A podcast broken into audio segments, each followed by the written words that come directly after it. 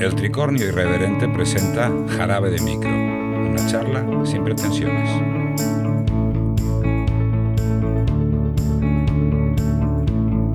Hola a todos, esto es la primera edición de Jarabe de Micro, que es un spin-off del Tricornio Irreverente, que si sois seguidores del Tricornio Irreverente, pues sabréis que hacemos un podcast coral con muchos invitados y colaboradores, pero este Jarabe de Micro, este, este spin-off va a ser solamente el invitado y yo.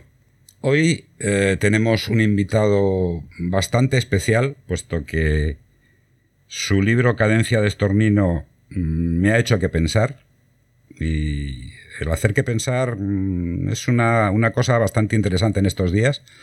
Él es Luis Mario. Hola Mario. Hola, muy buenas tardes.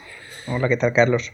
Yo creo que tu libro, eh, aparte que te, mueve las, los esquemas, te mueve los, esquemas de pensamiento, eh, es un estudio sociológico, como te decía cuando estamos, la conversación que tuvimos para preparar este, este jarabe de micro, y tiene una serie de, digámoslo así, de personajes o de caracteres que son los típicos de esta sociedad, ¿no? Tienes eh, la típica señora que es eh, el alcaide de, un, de, una prisión, alcaide que es femenino, cosa rara. Hmm. Tienes luego un terrorista que aboga por la individualidad del individuo, es decir, riza el rizo. Tienes los típicos contrabandistas de carne con un matadero ilegal que lo ponen todo perdido. Tienes las dos hermanas que se tratan de usted, y luego tienes un entorno social que te da que pensar. ¿Por qué este entorno social? ¿Por qué estos personajes? Bueno, mm, como bien has descrito a, todos los personajes, ¿no? Aparentemente eh, suenan a, vamos, a una temática surrealista, unos personajes completamente surrealistas, pero al final simplemente son, son elementos en este caso que, en los que yo me he apoyado para hablar de diferentes Mm, ideologías, de diferentes movimientos, de diferentes corrientes que existen en la actualidad, ¿no? O sea, yo quería incluso en, muchas reseñas, en muchos comentarios sobre el libro, se, llega a, relacionar el libro con el término distopía, ¿no? Y al final a mí me gusta siempre matizar que realmente no, no creo que sea lo más acertado o lo más cercano el término distopía a, la novela porque, porque lo único que yo he hecho, ¿no? Como, como bueno, hemos hablado ya del tema, ¿no? Preparando un poco la conversación, pero, pero lo único que he hecho yo en esta novela es coger eh, ideales, valores, movimientos, eh, corrientes que, en los que yo actualmente creo y, y, cada vez más gente, ¿no? que desgraciadamente son, son corrientes o pensamientos más minoritarios, y, dar la vuelta al entorno, ¿no? Realmente darle la vuelta al mundo y, que estas minorías, estos pensamientos que, son más minoritarios en la sociedad actual, en, esta, en la novela, en esta sociedad en la que narro, sean, al contrario, sean una mayoría.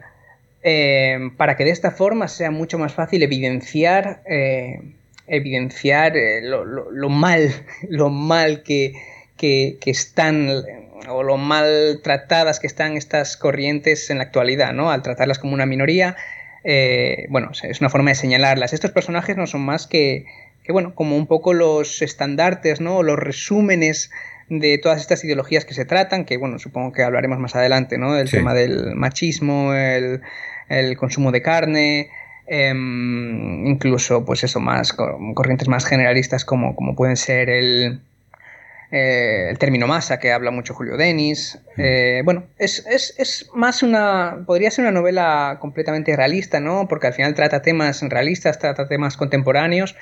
Eh, y estos personajes que me preguntas, pues no son más que, bueno, una forma más imaginativa, por llamarlo de alguna forma, de, tratar estos temas que al final mm, de imaginativos no tienen nada. Al final son actuales, son mm, temas candentes, son temas de la sociedad actual y, bueno, mm, quizás fueron un poco como mi, los personajes fueron mi herramienta o mi, mi modo de tratar estos temas sin caer en, en llamarlo de alguna forma, como en un aspecto más editorial o crítico. Sí, es caer, en los tópicos de siempre. Sí, al final creo que, que el carácter activista que entre comillas pueda tener este libro queda un poco enmascarado y, me gusta que así sea ¿eh? también de hecho pero queda un poco enmascarado en, en, bueno en todos estos estrambóticos personajes que has narrado no al final todo el activismo que tiene este libro queda encubierto por una por la historia por la narrativa por, por los personajes por por lo surrealista de la historia en sí o de la sociedad aparentemente surrealista que se narra ¿Por qué los gilis?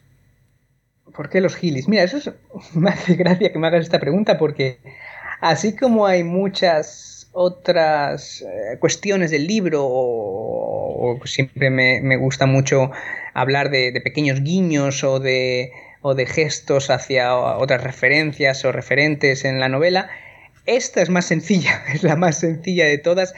Es simplemente un, bueno, una broma eh, una broma que tenía yo con una, con una amiga eh, de utilizar esta palabra como término para, bueno, como llamarnos cariñosamente. Y, bueno, y a la hora de presentar ¿no? al grupo individualista eh, liberador, em, me he liado, no sé exactamente, ya no recuerdo ni, qué significaban en sí las siglas. Bueno, el grupo terrorista de Julio Denis, ¿no? que busca la individualidad del individuo eh, bueno, venían ni que pintar las siglas y no era más que esto, que un guiño un poco a, en este caso a mi amiga, eh, que como bien digo, ya te digo, me, encanta siempre como intentar incluir estos guiños, ya sea ya sea a, la amiga más cercana o, hacer referencia a un escritor que, que, el lector puede identificarlo, ¿no? Algunos obviamente los va a identificar, otros en este caso, por ejemplo, solo identificaría esta persona en concreto. Bueno, yo mm, tengo aquí otra, otra cosa que a mí particularmente me ha llamado la atención, cuando Julio Denis se refiere al cebo para borregos. Hmm. Eso... Mira, sí, también, también aprovecharé para comentar este, este otro guiño, ya, ya digo, son, vamos dos de dos, ¿no? Otro guiño otro guiño a, en este caso a, alguien también cercano, ¿no? en este caso a mi, padre precisamente, que, que, siempre tratábamos el tema de, bueno, cuando debatíamos sobre, sobre, en general sobre política, ¿no? pero en, cosas, en aspectos más concretos como sobre la tendencia de, las sociedades o ya no solo de las sociedades, sino nosotros mismos como individuos, la, la tendencia un poco a como el estornino en la bandada, que, se, comenta en el libro, ¿no? El estornino en la bandada, según han estudiado ahora, o según los estudios, perdón, es un pájaro que se, es capaz de moverse en unas bandadas tan grandes y tan masivas, porque lo único que hace es fijarse en los movimientos de sus siete pájaros, en los siete individuos que estén a su alrededor, y los copia. ¿no? entonces, de esta forma, copiando los movimientos de los siete individuos que tienen a su alrededor, es capaz o son capaces de, de coordinarse para que esas bandadas no, no choquen entre sí y puedan, puedan tener lugar, ¿no? Entonces, un poco el cebo para borregos es, es la crítica de Julio Denis hacia esta tendencia que, como los estorninos, nosotros también, también, también sufrimos, por llamarlo de alguna forma, ¿no? Al final, nosotros como sociedad tendemos a ser como borregos también, como, como, como, como bueno, pues esto, como los rebaños de ovejas, que al final tendemos a, copiar o a, impregnarnos un poco de, los valores, de, las costumbres, de los gestos, de, absolutamente la toda la forma de ser de, los individuos más próximos que tenemos, de los círculos cercanos en los que nos movemos, ¿no? Entonces, bueno, la crítica de Julio Denis, que aparentemente se presenta como, de nuevo, ¿no? Como de una forma surrealista, ¿no? Luchar contra el término masa y, hacer un grupo terrorista, pero que no quiere que se llame grupo, porque, porque por lo tanto sería una paradoja, ¿no? Llamarse un grupo que está luchando por la individualidad del individuo. Bueno, esta paradoja, esta, este, esta forma de tratar este tema tan surrealista, ¿no? Llevarlo al extremo de que sea un terrorista, que, que hace atentados contra la población en general por el mero hecho de ser población bueno, de nuevo, no es más que una forma de encubrir una crítica real que, no crítica real, sino simplemente una observación real y social de la, del entorno en el que nos movemos, que, que, bueno, que, en el que nos, nos, nos dejamos un poco guiar por, por, por, el entorno, por el contexto social en el que nos movemos y, y bueno, mm, es, es, en los tiempos que corren también es muy fácil de ver, ¿no? Como, como de repente y no quería entrar en política tan rápido, ¿no? Pero como de repente el auge de la ultraderecha ha hecho que, personas que quizás esos ideales los, los, trataban de encubrir o los trataban de disimular de alguna forma, se han visto un poco ensalzados simplemente porque han visto que a su alrededor ciertas personas actuaban mm, o eh, comenzaban a emerger con estos ideales, ¿no? Entonces al final creo que eso, como, como seres sociales que somos, tendemos un poco a, encajar en el contexto en el que estamos y, bueno, al final es una forma, esta novela, de, de, hablar de que, bueno, el contexto importa, ¿no? Y por lo tanto, por eso la sociedad que se narra es un contexto eh, afortunadamente más, más propenso a, a, la igualdad, a, la empatía y, bueno, y a todos estos valores en los que yo realmente apuesto y creo. Volviendo a Julio Denis, cuando hablas de masa, cuando dices que tiene que, que cometer atentados, porque es, eh, los Giles es un grupo individualista, pero terrorista armado. O sea, es un grupo de uno, de uno solo. Entonces, este, este, mm, este Julio Denis, cuando se refiere a masa, se refiere al, concepto que, acuñó Ortega de la masa, del hombre masa, que eh, no estudia nada, no ha estudiado nada, no tiene ninguna, ninguna mm, formación en lo, que, en lo que dice, pero opina de ello. No necesariamente. ¿eh? Eh, bueno, realmente Julio Denis, una de las proclamas que tiene, ¿no? De hecho, la proclama que, que titula o que, o que con la que encabeza todas sus reuniones del grupo no grupo terrorista, es una cita de un microcuento de, de Borges, eh, que él repite hasta, hasta, la saciedad y que para él es un mantra que durante toda la novela se repite y, y, vamos, y, es una letanía que para él ensalza los valores por los que él lucha. Eh, bueno, esto venía un poco como, este guiño venía a señalar que no necesariamente, eh, el, perdona que me aleja un poco de la pregunta, ¿no? Ni, ni, los integrantes de la masa, ni en este caso Julio Denis, son necesariamente personas mm, que no, como, como bien has dicho, ¿no? Que se dejen llevar y que no tengan ningún tipo de inquietud intelectual, ¿no? Yo creo que, que a día de hoy te puedes llevar, dejar llevar tanto por una masa Mm, como hemos puesto el ejemplo antes, ¿no? Como una masa de pensamiento ultraderecha o también de repente dejarte llevar por una masa de pensamiento de izquierdas o por una masa a la que de repente le gusta el trap o una masa que cree que la tierra es plana o una masa que, que lea Borges. O sea, realmente la bandada del estornino, que es un poco la metáfora o el símil de estos grupos sociales por los que nos dejamos llevar, eh, son muy heterogéneos al final. O sea, no no, no, como he dicho, ¿no? O sea, puede ser un club de aficionados al minigolf o un club de, de aficionados al, movimiento literario hispanoamericano, me refiero. No, no es una cuestión tanto de... Creo que, que, la masa tiene tanta fuerza o, vamos, o, la influencia de las... lo influyentes que somos como seres humanos creo que es algo tan instintivo y algo tan intrínseco en nosotros que, que bueno, como he, como he dicho, es algo instintivo, no creo que sea algo eh, que tenga que ver con, la formación intelectual de cada uno, ni con la formación académica, ni creo que es algo, algo instintivo que tenemos y que, y que, y que al final tenemos que luchar contra ello, bueno, como para forjar un poco el pensamiento propio y el pensamiento analítico propio ¿no? y, e individual. ¿no? En ese aspecto sí que aplaudo a Julio Denis que al menos aunque su iniciativa es un poco, bueno, en este caso está tratada obviamente desde el punto de vista más exagerado como es el terrorismo armado. Eh, de nuevo, esto simplemente es un recurso narrativo, pero al final él no es más que, bueno, que el reflejo mm, de cada una de las personas de esta sociedad. Todos tenemos una aspiración, eh, una aspiración, cual sea, que trata un poco, yo creo que muchas de las aspiraciones tienen en común que lo que los sueños, las aspiraciones, llamémoslo como queramos, eh, sea de la índole que sea, siempre tienden a lo mismo, ¿no? Tienden a un poco a, destacar del resto, ¿no? O sea, ya sea, pues, pues en mi caso, que quiero ser escritor, ¿no? Yo quiero ser reconocido como un autor em, contemporáneo, o ya sea una persona que, o yo mismo, ¿no? Que me quiero comprar una furgoneta. ¿Por qué me quiero comprar una furgoneta? ¿No? Pues lo mismo, ¿no? Como para diferenciarme un poco y tener un modo de vida o una forma de viajar diferente. O sea, creo que todas las aspiraciones al final, por muy locas que sean, como en este caso la de Julio Denis, se resumen en eso, ¿no? En, escaparnos un poco de, de e intentar destacar, en, intentar encontrar nuestro hueco y nuestra forma de ser y, y, nuestros propios ideales. No sé, perdona si me enrollo un poco por no, sí, no, te, tú no te preocupes. Mira, no te preocupes. Eh, ahora que hablas de ideales y de, y de perseguirlos y demás, yo encuentro que Julio Denis tiene una gran frustración. O sea, es un personaje con una gran frustración, porque como está eh, persiguiendo unos ideales que son inalcanzables, se frustra. Está totalmente frustrado. Totalmente, y, vuelvo, a, vuelvo a hablar de lo mismo, ¿no? De las aspiraciones o los sueños que todo ser humano eh, tiende a tener, ¿no?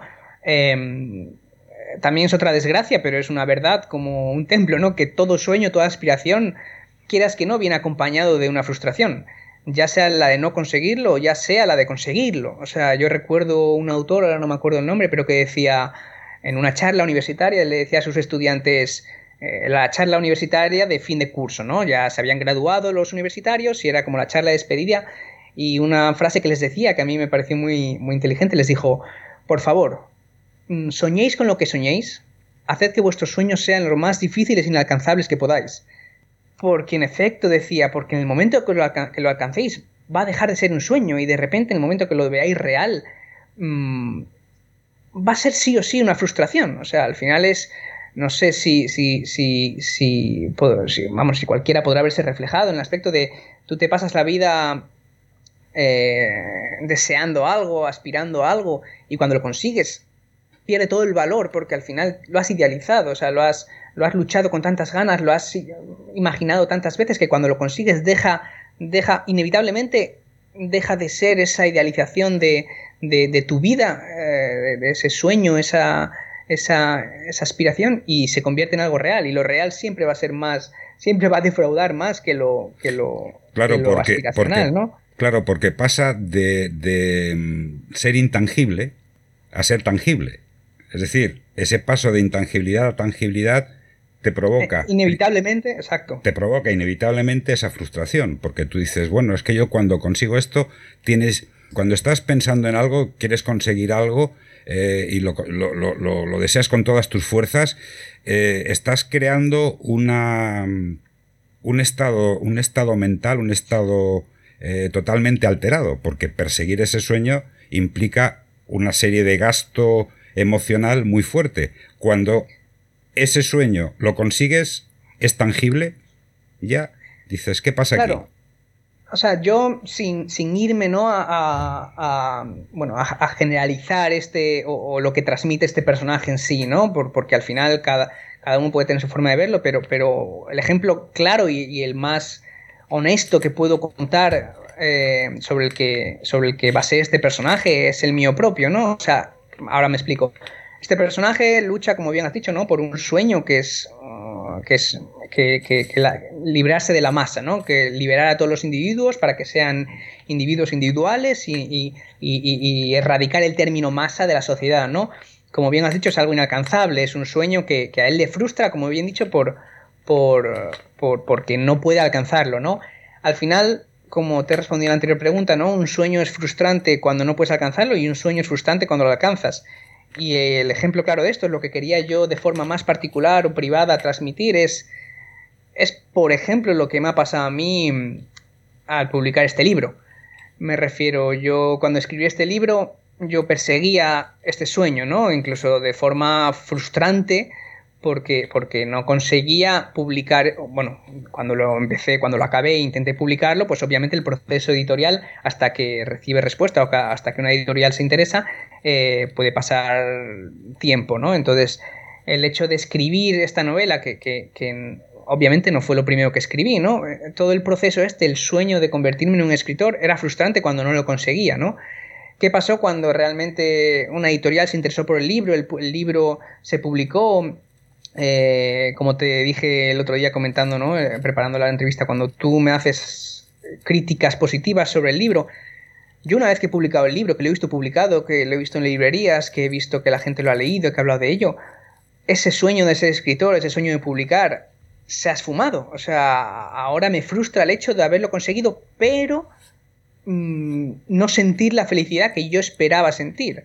O sea, al final quería transmitir un poco con Julio Denis esto, la, búsqueda constante que tenemos todos de, de conseguir ese sueño, de conseguir esa meta, conseguir al final, en este mundo en el que vivimos, nos regimos por eso, por metas, por esperar al fin de semana, por esperar al verano, por esperar a las navidades o por esperar a convertirte, en este caso, ¿no? en, un escritor que ha publicado un libro. Pero una vez que lo consigues, el fin de semana llueve, el verano mm, no te puedes ir de vacaciones, las navidades tienes que reunirte con toda la familia y cuando publicas un libro o una editorial por fin te publica un libro, es inevitable que veas constantemente los fallos de ese libro, que pienses en el siguiente libro que has escrito que es mejor que el anterior, pero la gente está leyendo el libro actual y no está leyendo el siguiente que tú consideras que es mejor porque obviamente has evolucionado en este tiempo. Que solo veas los fallos de ese libro y no veas las partes positivas. Eh, bueno, es, es de nuevo me he enrollado, ¿no? Pero al final es eso lo que quería transmitir un poco con este personaje que aparentemente es tan surrealista y aparentemente tiene estos tintes de comedia. Bueno, no deja de ser, no deja de ser eso, un, reflejo, tal y como lo he pintado ahora, muy angustioso, ¿no? De, cómo funcionamos como seres humanos y, cómo nos han hecho funcionar también, ¿no? Con esta, esta sociedad de la producción, de la, del cumplir el sueño americano, de, alcanzar metas.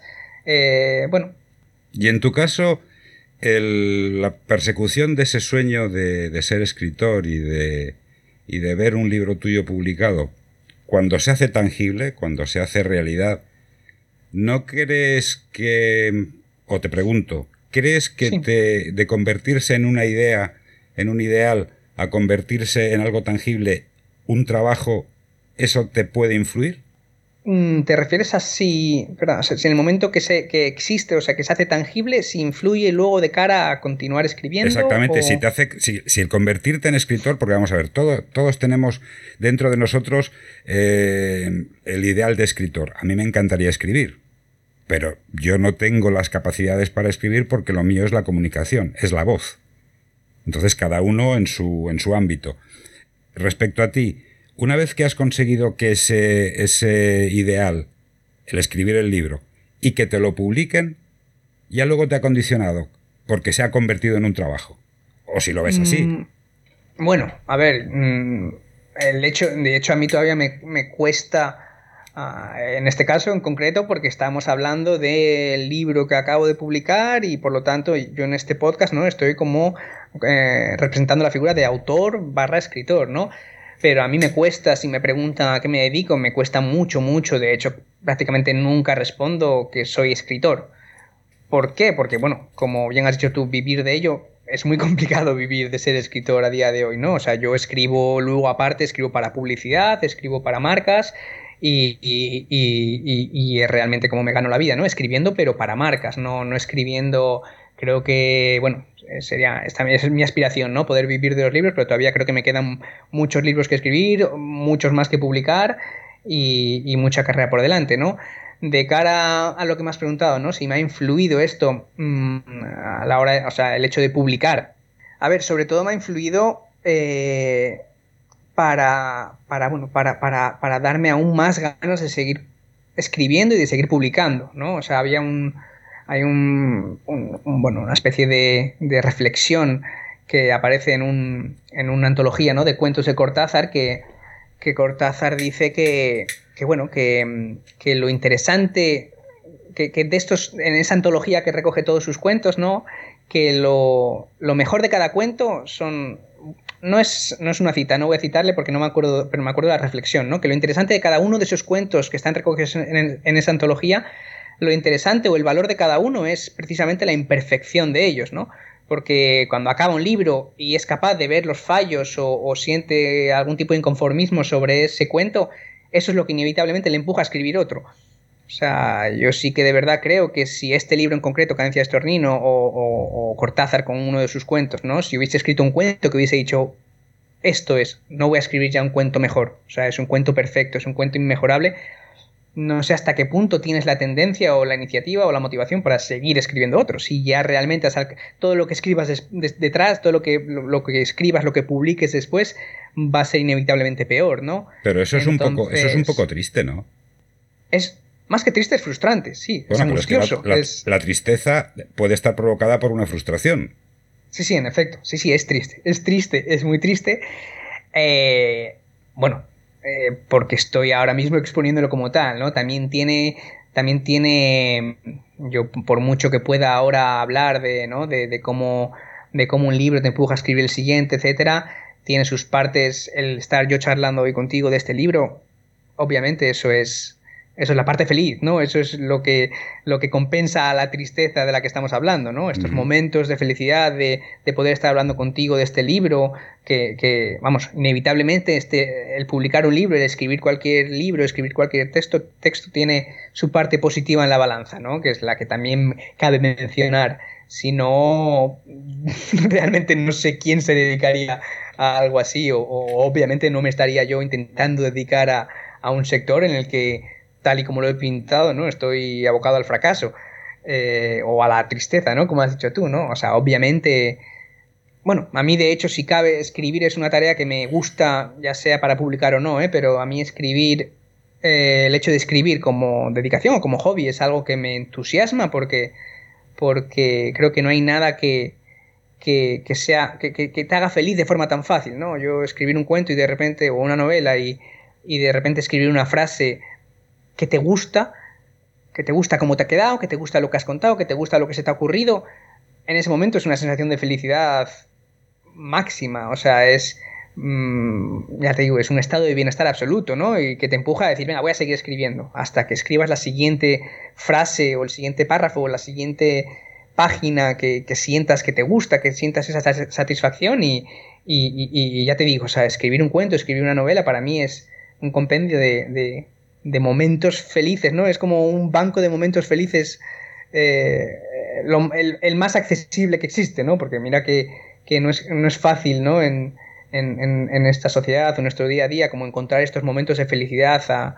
a, que todos aspiramos, pues para mí sí que es verdad que escribir ya te digo, yo creo que aunque no, aunque no publicara más nunca más en la vida o aunque no, aunque no pudiera ganarme la vida como, como escritor, a mí el hecho de escribir es eso, es como un, una vía rápida a, constantes y, asegurados momentos de, felicidad, ¿no? ¿Tú consideras la palabra como un arma? A ver, es... es cuidado, cuidado que tiene, que tiene enjundia esta, esta pregunta. Eh, como un arma, ¿no? Porque al final yo creo que el símil no me acaba de convencer, ¿no? Porque las armas en realidad están creadas para dañar a otra persona. O sea, un arma inevitablemente está diseñada para dañar, para matar, para herir a otra persona, ¿no? Yo creo que la palabra mm, nunca tiene esa función. Bueno, salvo obviamente, ¿no? Un insulto, un insulto. Si me dijeras, oye, los insultos son armas, totalmente. Perdona, pero, perdona un segundo, pero, pero actualmente la palabra se está utilizando como arma y como arma de destrucción masiva. Si no, simplemente tienes que ver los periódicos, las declaraciones de, ciertos elementos de esta sociedad que, vamos, es como si tirasen una bomba atómica. Yo, yo por eso te digo, ¿tú consideras la, la palabra como un arma? Puede ser el detonante. El, vamos, creo que, creo que quizás es más el gatillo, el detonante de, luego lo que se va a convertir en un arma, ¿no? O sea, obviamente sí, la palabra tiene muchísimo poder. O sea, si es, si es esto lo que, lo que tratas de, preguntarme con el símil, por supuesto. O sea, en cuanto a poder, en cuanto a, al poder que puede, o el cambio que puede, que puede ejercer totalmente. La palabra es, es una herramienta de, de cambio brutal. Eh, y sí, por supuesto, ¿no? Ahora un poco contradiciéndome, ¿no? Pero, pero, pero visto desde ese punto de vista, ¿no? Desde, desde el punto de vista de cómo la palabra puede, puede herir, puede propiciar un cambio negativo, eh, completamente. O sea, es, es, es, un arma, una herramienta que, que se utiliza para, para, bueno, tanto para el bien como para el mal. Es por eso quizás que, que, no me acaba de convencer el, el símil, ¿no? Porque al final sí que es verdad que, que la palabra, ¿no? Un arma difícilmente se puede utilizar para, para el bien, ¿no? Porque al final es herir, eh, dañar, matar, como hemos dicho, ¿no? Creo que es más eso, es como el, medio, el gatillo, ¿no? El botón que propicia un cambio. Eh, a día de hoy, como bien has dicho, o sea, sí, la palabra se está utilizando para, según el fin con el que utilices, puedes, puedes, puedes en efecto compararla con, con, con como has dicho, ¿no? Con un arma o... Eh, Totalmente, totalmente de acuerdo con esto. O sea, creo que me he estado contradiciendo ¿eh? durante toda esta respuesta. me, has, hecho que pensar. Eh, Sí, la palabra tiene, tiene el, poder, de, el poder de, del cambio completamente, ¿no? Es un detonante de, cambios sociales, de cambios eh, de paradigma, de cambios de comportamiento. Sí, o sea, mi conclusión es que sí, Carlos, estoy completamente de acuerdo, creo, con, con esa afirmación. Al final sí que es verdad que, que, bueno, lo que se trata con, o lo que he tratado yo, o lo que creo que se trata muchas veces desde el aspecto de vista de la literatura, es un poco mm, propiciar, ¿no? El, propiciar la, reflexión y propiciar el, bueno, eh, eh, luego el, actuar, ¿no? De una forma, de una determinada forma o, de otra. Eh, por eso ya te digo que en ese aspecto lo relacionaría incluso más con eso, como con un gatillo, con un detonante, un botón que activa determinadas armas, ¿no? Puedes activar un arma o puedes activar un, un plan de rescate, por, utilizar otro símil, eh, eh, vamos, mm, bélico. Yo ahora voy a remitirme otra vez al libro, voy a remitirme a las gemelas Gothendrick, que Adela y Nieve, que son estas dos gemelas, una de ellas es eh, dulce, es idealista, es empática, y la otra es pragmática. ¿Cómo se conjuga esto en, tu, en tu cabeza? ¿De dónde salieron estos dos personajes? Y aparte, ojo, estas eh, hermanas se tratan de usted, salvo en algunos casos muy concretos que se tratan de tú. Dos hermanas gemelas que se tratan de usted.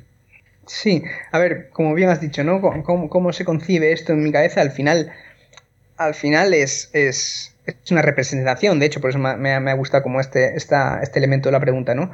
al final estas dos hermanas son una representación de nuestras cabezas, tanto de la mía como la de cualquiera, ¿no? De nuestros dos hemisferios, de nuestras dos formas de pensar, de nuestros dos em, eh, lados, ¿no? Como llaman de alguna forma, el lado más creativo y el lado más matemático, pragmático.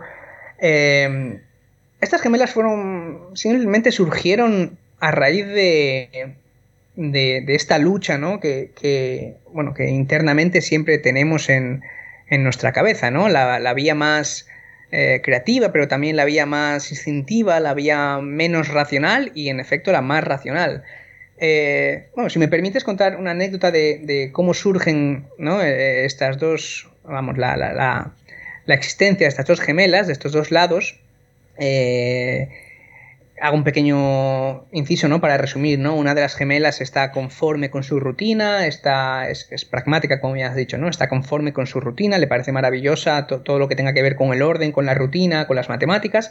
Y la otra, pues en efecto, es escritora, es, es, es más mm, emocional, mm, es más, eh, más visceral, ¿no? La forma de actuar y, quiere escapar completamente, ¿no? De esta rutina en la que se ven inmersas en esta isla en, esta isla en la que conviven. Eh, a ver, yo cuando escribí la novela me encontraba con, con, una amiga que, bueno, estábamos un poco, los dos teletrabajábamos y viajábamos por, cada mes, mm, dos meses vivíamos en, en un país, ¿no? O sea, teníamos en efecto, ¿no? Tratábamos de escapar, ¿no? Como se dice en la sinopsis del libro, un poco de, la rutina que nos imponía, que nos habría impuesto un trabajo de oficina habitual. Y bueno, en aquellos tiempos el teletrabajo no era tan común como ahora.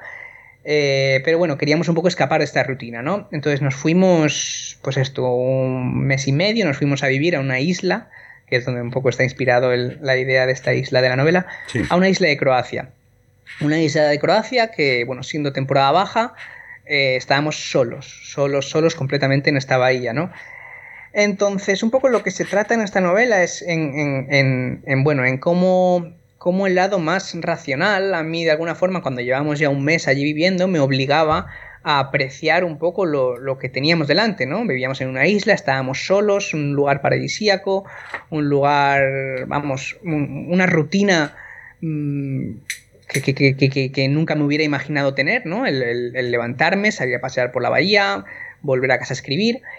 Y mi lado más mm, emocional o instintivo en ese aspecto, cuando llevábamos un mes allí viviendo, que me hacía no estar conforme, ¿no? Porque en el momento que esa rutina se convirtió como tal en una rutina, mm, a mí dejó de parecerme dejó de parecerme tan, tan bonita como se me había presentado el primer día, ¿no? Hay una parte en la novela que me gusta mucho tratar, que hablan entre las dos, que, que dice, ¿no? Que, el mundo está repleto de narices, ¿no? Hace un poco el símil de, de que, bueno, nuestro cerebro, nuestros ojos eh, se han acostumbrado a no ver nuestra nariz, cuando realmente nosotros, por la disposición de la nariz, tendríamos que estar viéndola constantemente, ¿no? Pero bueno, a través de esta presencia constante de nuestra nariz, nuestro cerebro la obvia y ya no somos capaces de percibirla, ¿no? Es cuando, cuando hace un poco la comparación Nieve, el personaje de la novela, diciendo que, bueno, que, la exposición constante a una misma cosa, ya sea una persona o un paisaje o, en este caso la, misma bahía frente a la que viven, hace que su cerebro deje de percibirla con,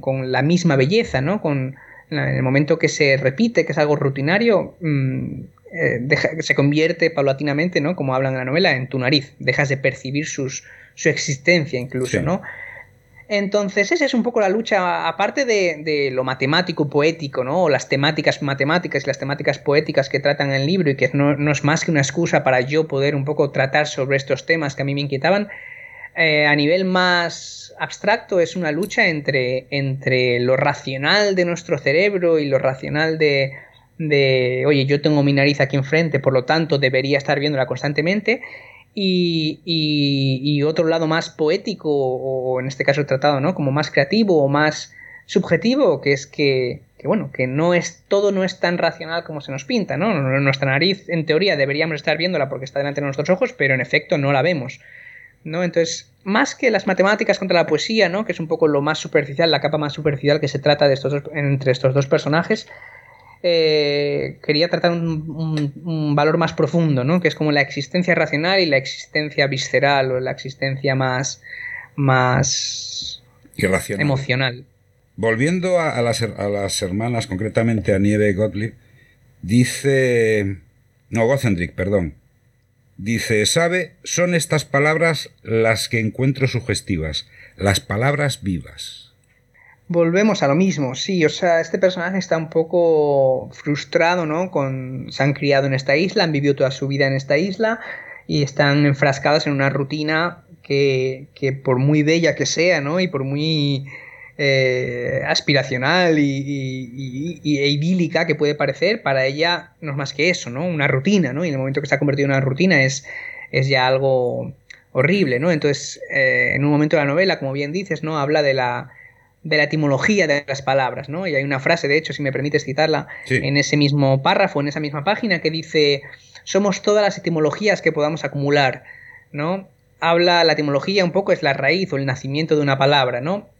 Las palabras vivas que ella describe son las palabras que a lo largo de la historia, a lo largo de los siglos, han ido transformándose, han ido teniendo nuevas o, adquiriendo nuevas etimologías, nuevos nacimientos que han ido como actualizándose, eh, cambiando el significado, cambiando eh, sus propias raíces, ¿no? De alguna forma, o no cambiándolas, sino añadiendo nuevas raíces o nuevos nacimientos, ¿no? Hmm. Es un poco lo que ella, lo que ella, a lo que ella alude diciendo palabras vivas, eh, las que tienen muchas etimologías o las que han ido de alguna forma adquiriendo durante su historia muchas etimologías diferentes. En su efecto, las palabras muertas, que es lo que ella un poco critica, son las palabras que nacen y ya está, que es un poco la crítica que le está haciendo a su hermana de, la rutina en la que viven, que al final no es una rutina que por muy vía que sea, sus vidas han nacido en esa isla y, ya está, no han tenido ningún tipo cada día, como bien se dice en el libro, cada día es exactamente igual que el anterior, idéntico al siguiente, o sea, no, no tienen ningún tipo de, de alteración en sus vidas y por lo tanto son como estas palabras muertas también a las que alude, unas palabras que, que bueno, nacen, ¿no? Como la propia palabra estornino, ¿no? Storninus nació siendo, si no recuerdo mal, eh, pequeño pájaro gris. O sea, es una definición, vamos, completamente racional. Y desde que nació el pequeño pájaro gris no ha vuelto a evolucionar. O sea, no, no, ha tenido más recorrido que ese. O sea, desde el Storninus en latín, ah, bueno, obviamente cambian vocablos por, el uso, por, por, la adaptación a la sociedad, pero, pero no ha tenido más vuelta de hoja, ¿no? Y bueno, y ella en, el propio libro, no sé si mencionar algunos ejemplos de los que habla de que, relaciona con palabras vivas, ¿no? Pero, pero, pero bueno, esas propias páginas en las que se cuenta esto, ¿no? Como quien, quien lo lea podrá como sentir en el mismo recorrido que hace desde una etimología hasta el resultado final de la palabra, lo disfrutas, o yo lo disfruté en su día, ¿no? Escribiéndolo porque, porque te vas dando cuenta el recorrido que va teniendo en la historia y cómo, cómo ves que esa palabra está, está, tiene un nacimiento original, se ha ido transformando, ha ido cambiando el significado, ¿no? En este caso, una que se me viene a la mente que se menciona es la palabra testificar, ¿no? Mm. De cómo se alude a los testículos, ¿no? Porque cómo, cómo las sociedades romanas a la hora de jurar ante, sino, ante un jurado, ante un juez, se tenían que agarrar los testículos a la hora de hacer el juramento, ¿no? Y entonces habla de cómo testificar, luego ha pasado a, significar, de testículos ha pasado a significar el, hecho de, bueno, de, de, decir algo, un juramento ante un juez. Y bueno, y hace el guiño, ¿no? Incluso en la novela de cómo se ha ido transformando, incluso hasta, hasta la expresión coloquial de por mis cojones, que, que de nuevo sirve, ¿no? De alguna forma para, para testificar, ¿no? Para, para, para hacer un juramento o una afirmación. Claro, es la pescadilla que se muerde la cola. En un principio venía, la palabra era de testículo, testiculum, y vuelve al final, al cabo de los años, porque nosotros estamos hablando un latín evolucionado, es una evolución del latín, y por mis cojones, y concretamente hay una frase en el libro que dice, por mis cojones que ahí no me meto. Entonces, eh, volvemos a lo mismo, o sea, volvemos al principio de la etimología de, esta palabra. Yo quería preguntarte ahora sobre el, joven Matt Gottlob y el viejo Matt Gottlob. ¿Cómo, cómo estructuraste, cómo, cómo hiciste estos personajes? Porque estos, estos personajes son traficantes de carne y tienen un matadero ilegal. Bueno, sí, mm, en efecto tú has dicho traficantes o matadero ilegal porque en efecto se está tratando esto en una sociedad en la que, en la que realmente el matar animales para consumo o para, el propio placer del, individuo, ¿no? En este caso, eh, en la sociedad en la que vivimos no es ilegal, ¿no? Entonces, por eso, por eso en esta novela se quería tratar, como he dicho al principio de, la entrevista, ¿no? Darle la vuelta y que, y que lo que ahora es una minoría, ¿no? Como es el veganismo que o el antiespecismo, ¿no? que, trata un poco de, hacernos reflexionar sobre, sobre estas, estos mataderos, estas, estas granjas de ganado masivas que existen, la producción masiva de carne, en la novela de repente se da la vuelta, ¿no? Y se convierte en algo ilegal, como has dicho, ¿no? En algo, en algo incluso como son ellos, ¿no? Traficantes o que tienen que hacerlo a escondidas, ¿no? Estos personajes también tienen, o me gustaría ahora aprovechar, ¿no? Como para hablar de todas las capas que, que les veo yo eh, si empiezas, ¿no? Si, si, si, si, un poco escarbas en esa capa superficial que, en la que de repente son dos pirados, por llamarlo de alguna forma, ¿no? Que tienen, eh, bueno, estoy haciendo un poco de, de spoiler, ¿no? no, no eh, de la novela, ¿no? Pero que tienen esta, esta granja masiva de, de vacas, esta, esta, producción masiva de, de carne. bueno, en la novela aparecen como dos pirados, como has dicho, dos traficantes o dos, o dos eh, eh, ganaderos clandestinos, ¿no? De alguna forma. Pero bueno, tienen varias capas, ¿no? Como he dicho, una es, como ha dicho, el viejo y el joven Magotlop, ¿no? Al final son padre e hijo. Trata un poco también de reflejar eh, en una de las capas más profundas el, bueno, la relación, ¿no? O, o, la relación entre padre e hijo o cómo, o cómo estamos un poco influenciados por la herencia que, dejan nuestras, nuestras generaciones anteriores, ¿no? Al final volvemos un poco al contexto que hablábamos al principio y que hablamos a la hora de hablar de la bandada de estorninos, ¿no? Un elemento fundamental a la hora de, nuestra educación es tanto el contexto social, de amistades, etcétera, como inevitablemente de familia, ¿no? De, de, nuestros, nuestro padre, nuestra madre. Entonces, un poco se trata de eso, ¿no? Cómo realmente el hijo eh, ha seguido los pasos del padre, en este caso, mm, eh, bueno, un sueño, ¿no? En el sueño que tenían, tampoco quiero contar la razón de por qué existe esta, estas vacas o por qué tienen ellos esta granja, ¿no? Es un poco ya, ya se desvela en el libro, ¿no? Pero bueno, por un lado sí que estos dos personajes sirven para hablar de esta, de esta herencia, ¿no? Esta herencia educativa que, que inevitablemente tenemos, ya no solo de nuestro entorno eh, cómo nos, influye el entorno social, sino obviamente también la familia, ¿no?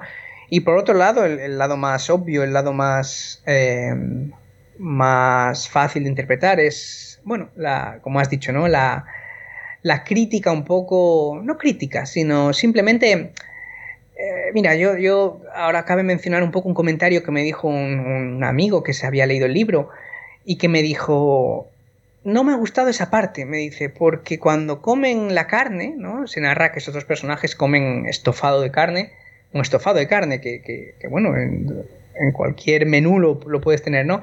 Y mi amigo me dijo, no me ha gustado esa parte porque es muy repugnante, me dice, es muy desagradable, ¿no? Como cómo narras todo el, comer el estofado, el prepararlo, el, cómo matan a las vacas, ¿no? Para, para, para, para, preparar ese estofado.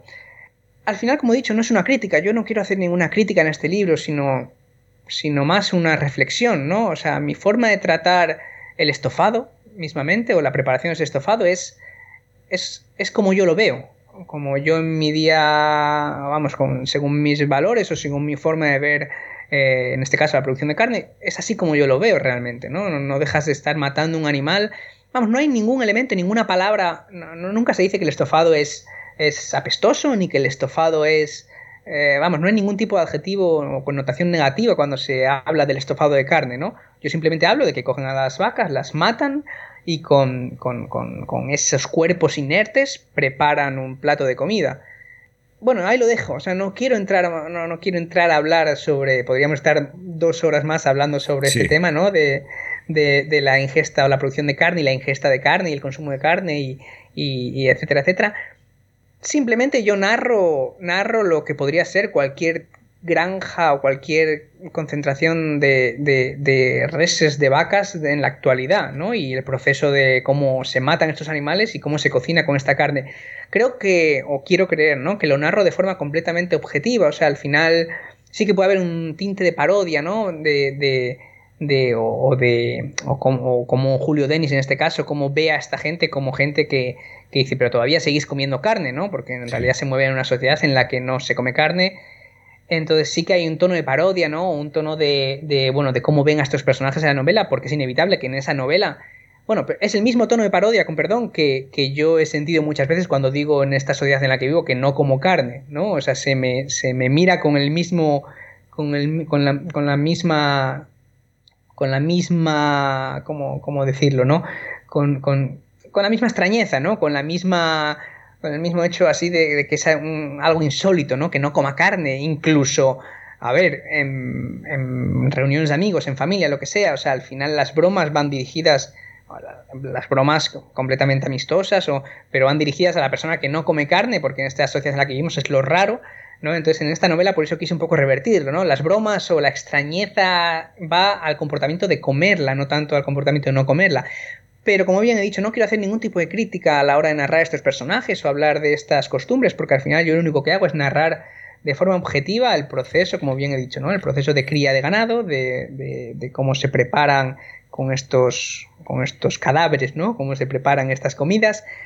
Mm, esa es la capa más, o la más evidente, o la más, eh, o la que quería yo evidenciar con estos dos personajes, ¿no? Eh, productores de carne. Pero, pero ahí hay una crítica inherente a, la industria cárnica. Yo creo, yo creo que mm. es, que es eh, evidente, o por lo menos yo lo he entendido así, que si en, un, en una sociedad que el consumo de carne ya se ha abandonado y que haya dos personas que consumen carne, que tienen una granja de animal, de vacas, matan las vacas y preparan ese estofado, que en ningún momento es, eh, es como te diría yo, es, eh, eh, es, repugnante, porque simplemente preparar un estofado, que al que le guste la carne y que coma carne, pues un estofado le sentará bien y, lo, lo, saboreará, ¿no?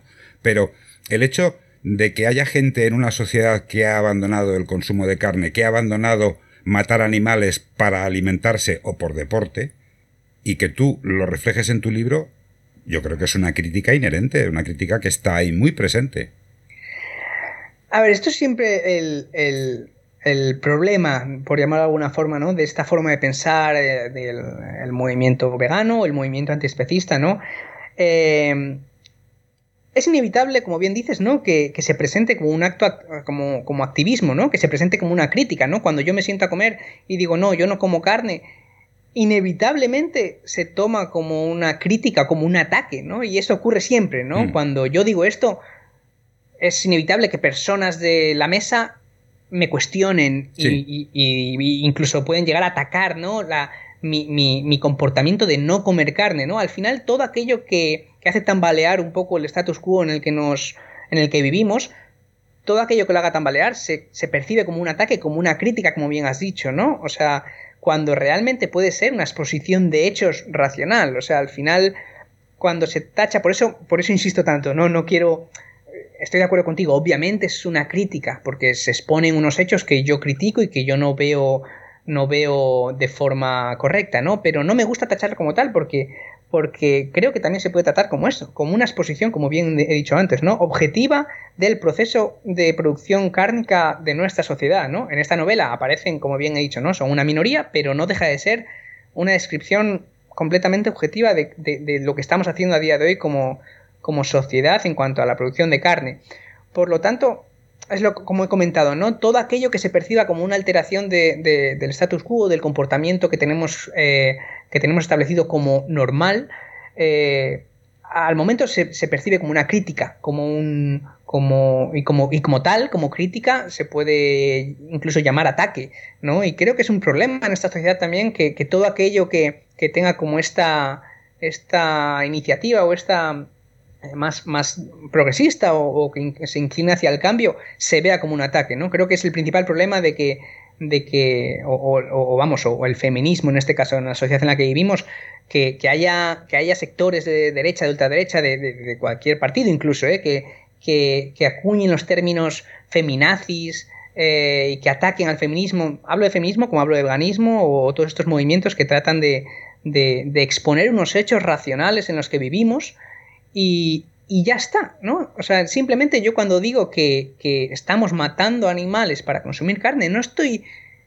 No trato en el libro de criticar a los que matan animales, simplemente estoy diciendo que matamos animales, ¿no? Entonces, inevitablemente, matar animales, el verbo matar suena a, que estoy criticando, o sea, es, algo negativo, es algo, un, acto, eh, un acto, pues obviamente condenable, ¿no? Entonces, por eso se percibe como, como una crítica cuando yo digo, es que estamos matando animales.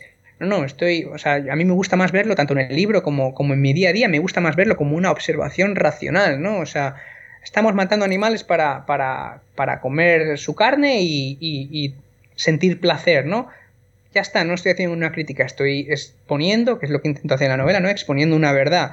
Igual que el feminismo dice, oye, hay desigualdad entre los hombres y las mujeres, esto es así, esto es un hecho racional, y, al momento salen, ¿no? Eh, ahora, mira, aludo un poco al, episodio anterior que, que, tuvisteis en el Tricornio Irreverente, que hablasteis del feminismo, ¿no? Sí. Cómo al, al momento eh, es fácil que, que, el feminismo se, se interprete como, oye, oye, oye, pero no querréis ahora cambiar las tornas, ¿no? No querréis ahora...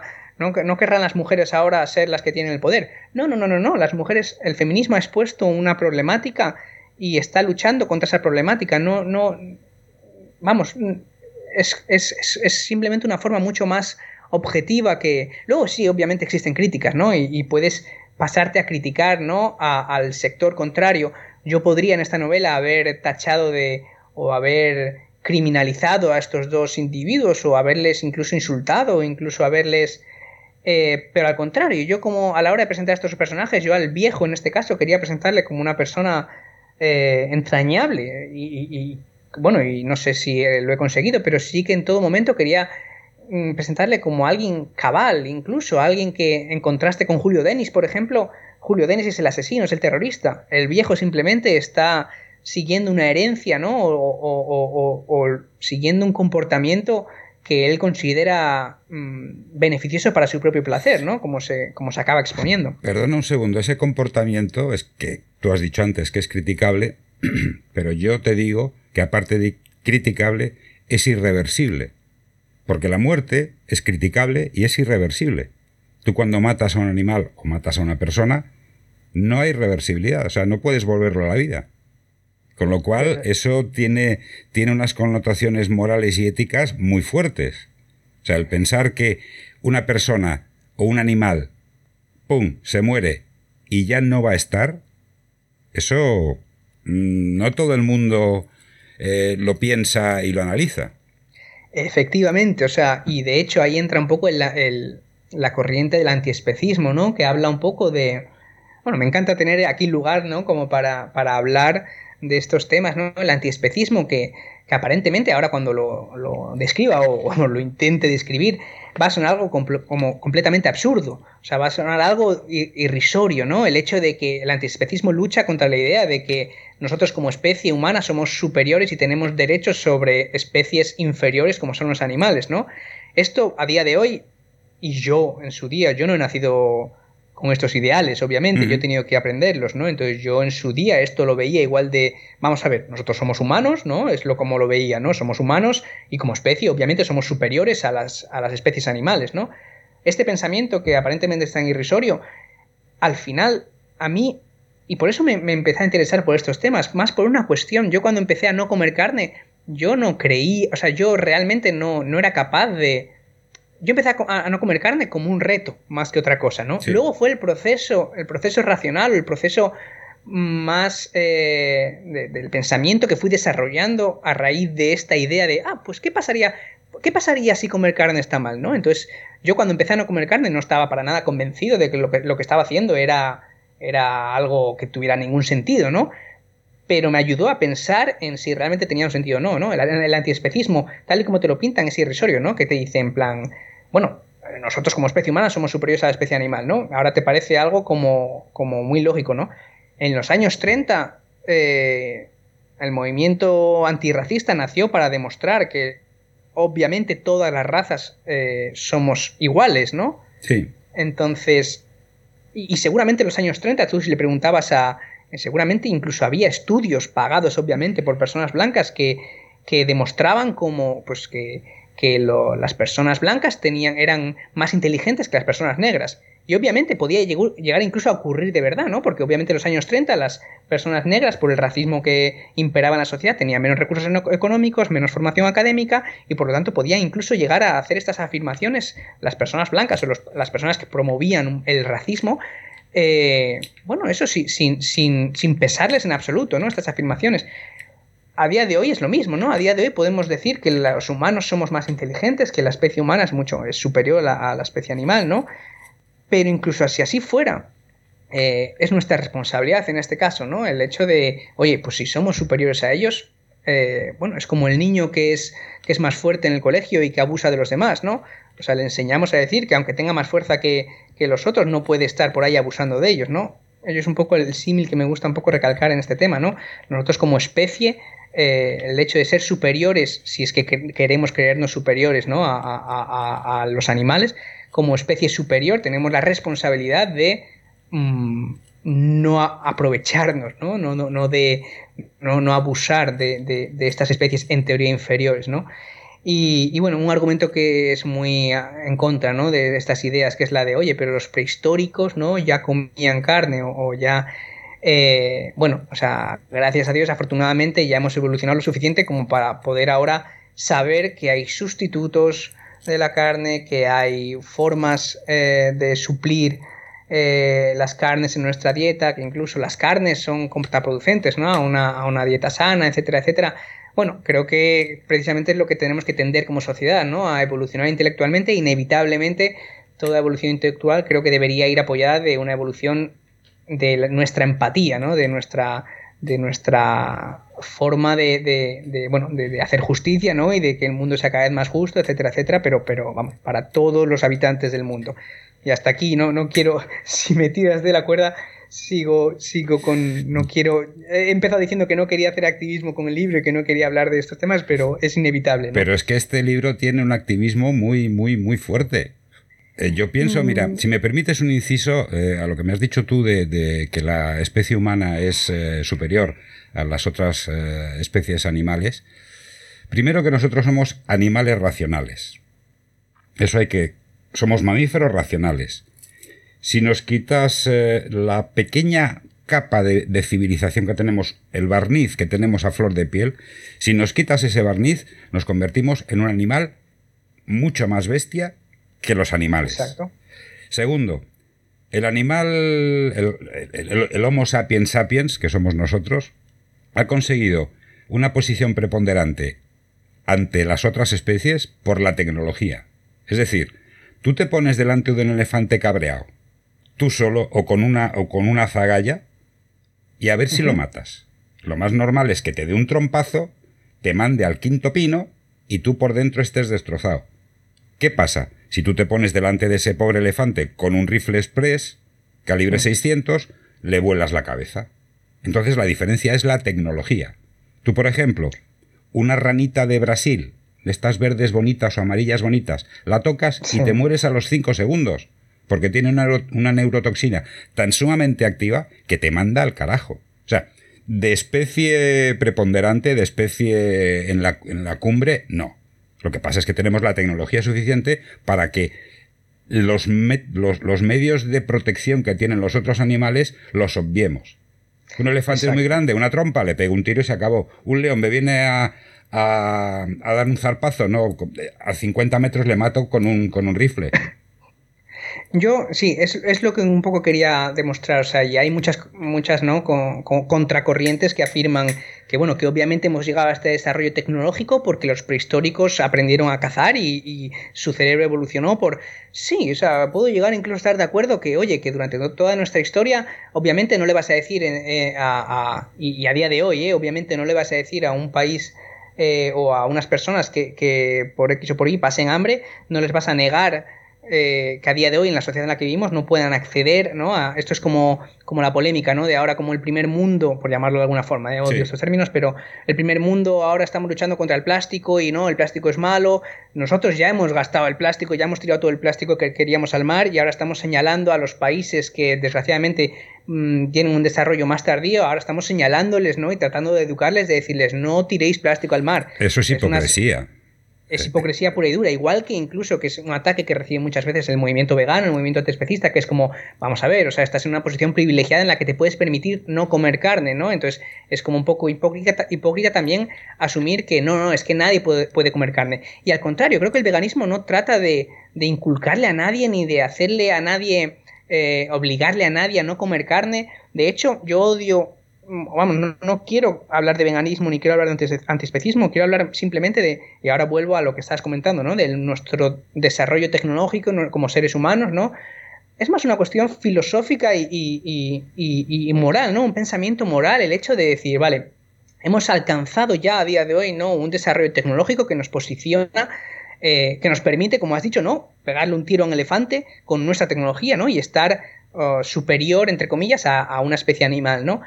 Entonces, desde esta posición de aparente superioridad tecnológica e intelectual es desde la que a mí me gusta enfocar el tema del veganismo y el tema de no comer carne, ¿no? Desde el punto de vista más moral, de cómo yo siendo o, pudiendo, ¿no? Por mis medios o, por la sociedad, ¿no? Como seres humanos, pudiendo matar como podemos matar a los animales para comérnoslo, ahí es donde recae en cada uno de los individuos la responsabilidad de decir, vale, tú como individuo quieres aprovecharte de esta superioridad.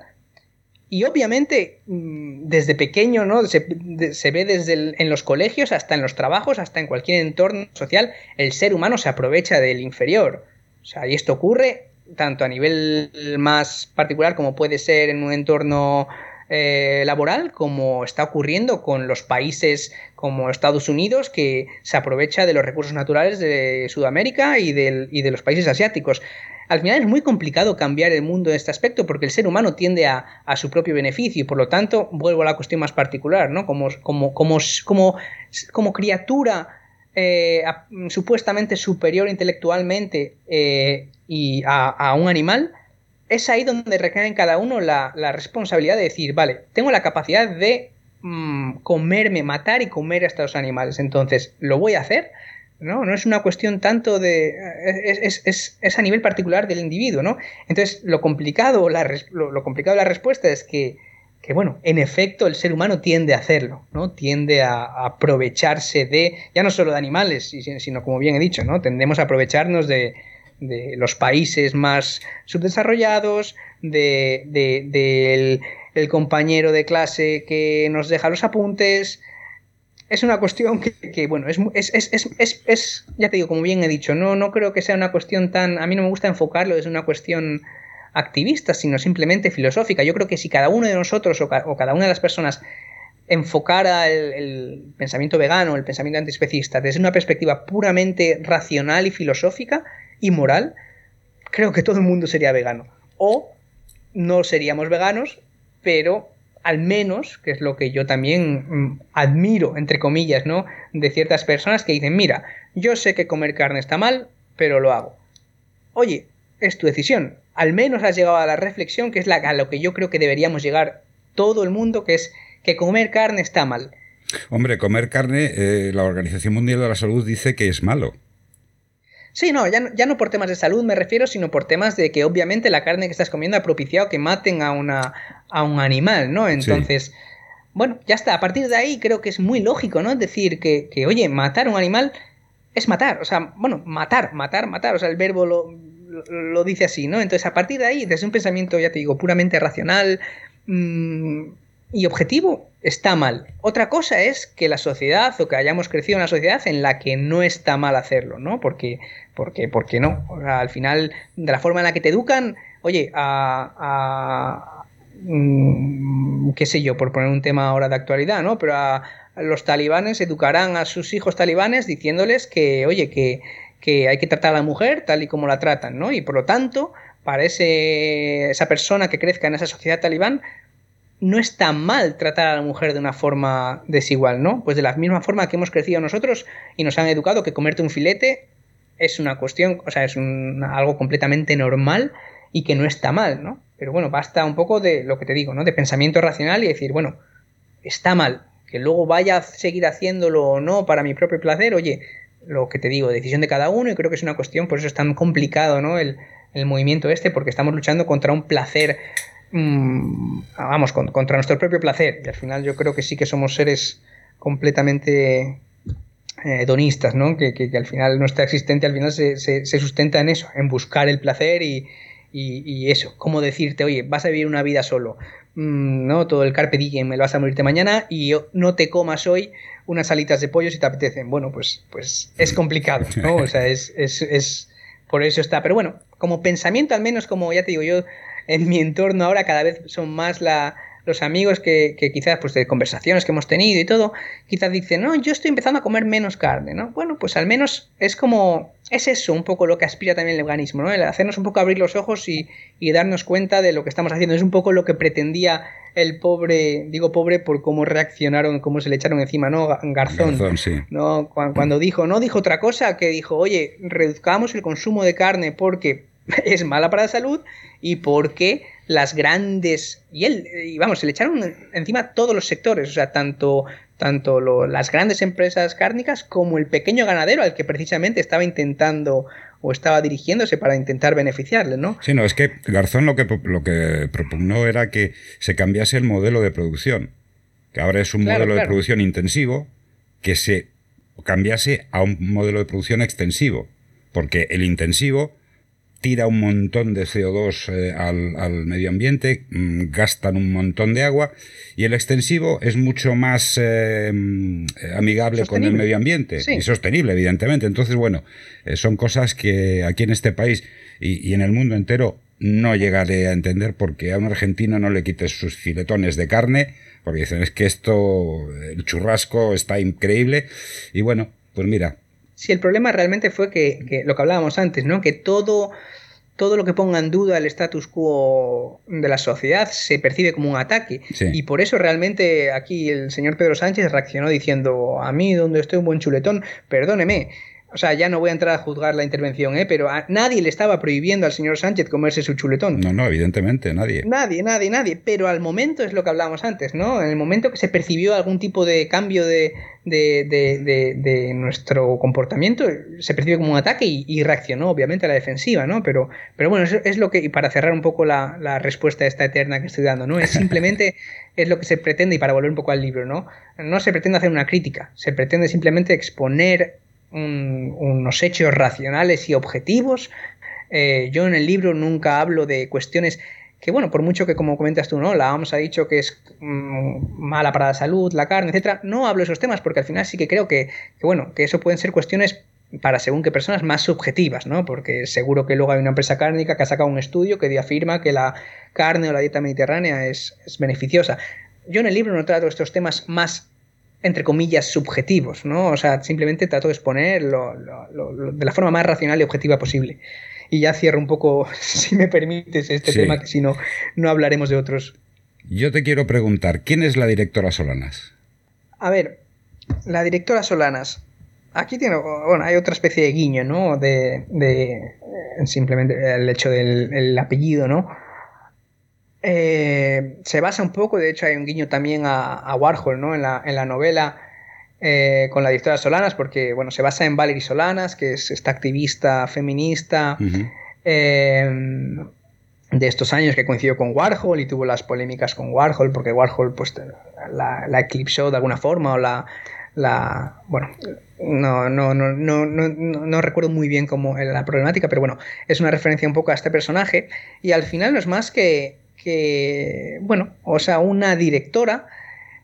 Aquí, mira, aprovecho incluso con esta pregunta para, hablar de, un, de, lo que, una problemática que yo veo un poco en la, en la literatura más tradicional, no tan tradicional. Al final estamos regidos por unos clichés, unos estereotipos, unos, unas construcciones narrativas y de personajes que, que es inevitable que por muchos ideales, a mí me ha pasado, ¿eh? por muchos ideales o, activismo que queramos tener en nuestro día a día, yo cuando de repente me pongo a escribir y quiero escribir sobre, sobre una historia de amor, es inevitable, por ejemplo, que yo piense en una historia de amor heterosexual. Porque, porque estamos, porque hemos leído, o sea, las novelas tradicionalmente, ¿no? la gran mayoría de las novelas, de las películas, de, de todo, todo la cultura con la que nos hemos criado se basa en esto, en una sociedad patriarcal, heteronormativa, entonces, a mí me pasa muchas veces a la hora de escribir, ¿no? Que realmente yo quiero hablar de, una historia de amor o quiero hablar de, un personaje que sea el director o directora, directores de una prisión, e inevitablemente mis, mis eh, aunque yo tenga unos ideales, a la hora de escribir pesan mucho las, las referencias literarias y las construcciones o los mecanismos narrativos con los que nos hemos eh, criado, ¿no? Entonces, yo cuando voy a hablar del director de la prisión, inevitablemente lo más racional me sale que sea un director, porque estamos en una sociedad en la que desgraciadamente todavía los cargos, ¿no? O la mayoría de cargos de dirección los ocupan hombres. Igual que cuando yo hablo de la relación... Pero no es más, perdona que vuelva a esto, no es más que una cuestión de... de no trato de, de, de, de, de hacer ninguna crítica de nuevo, ni, ni de ni de romper ningún molde cuando pongo a la directora Solanas como directora de la presión. Simplemente me esfuerzo yo mismo a, algo que, en este caso, ¿no? Que da pie a una pregunta, como tú me has dicho, ¿quién es la directora Solanas? Porque llama la atención, ¿no? Que sea una directora.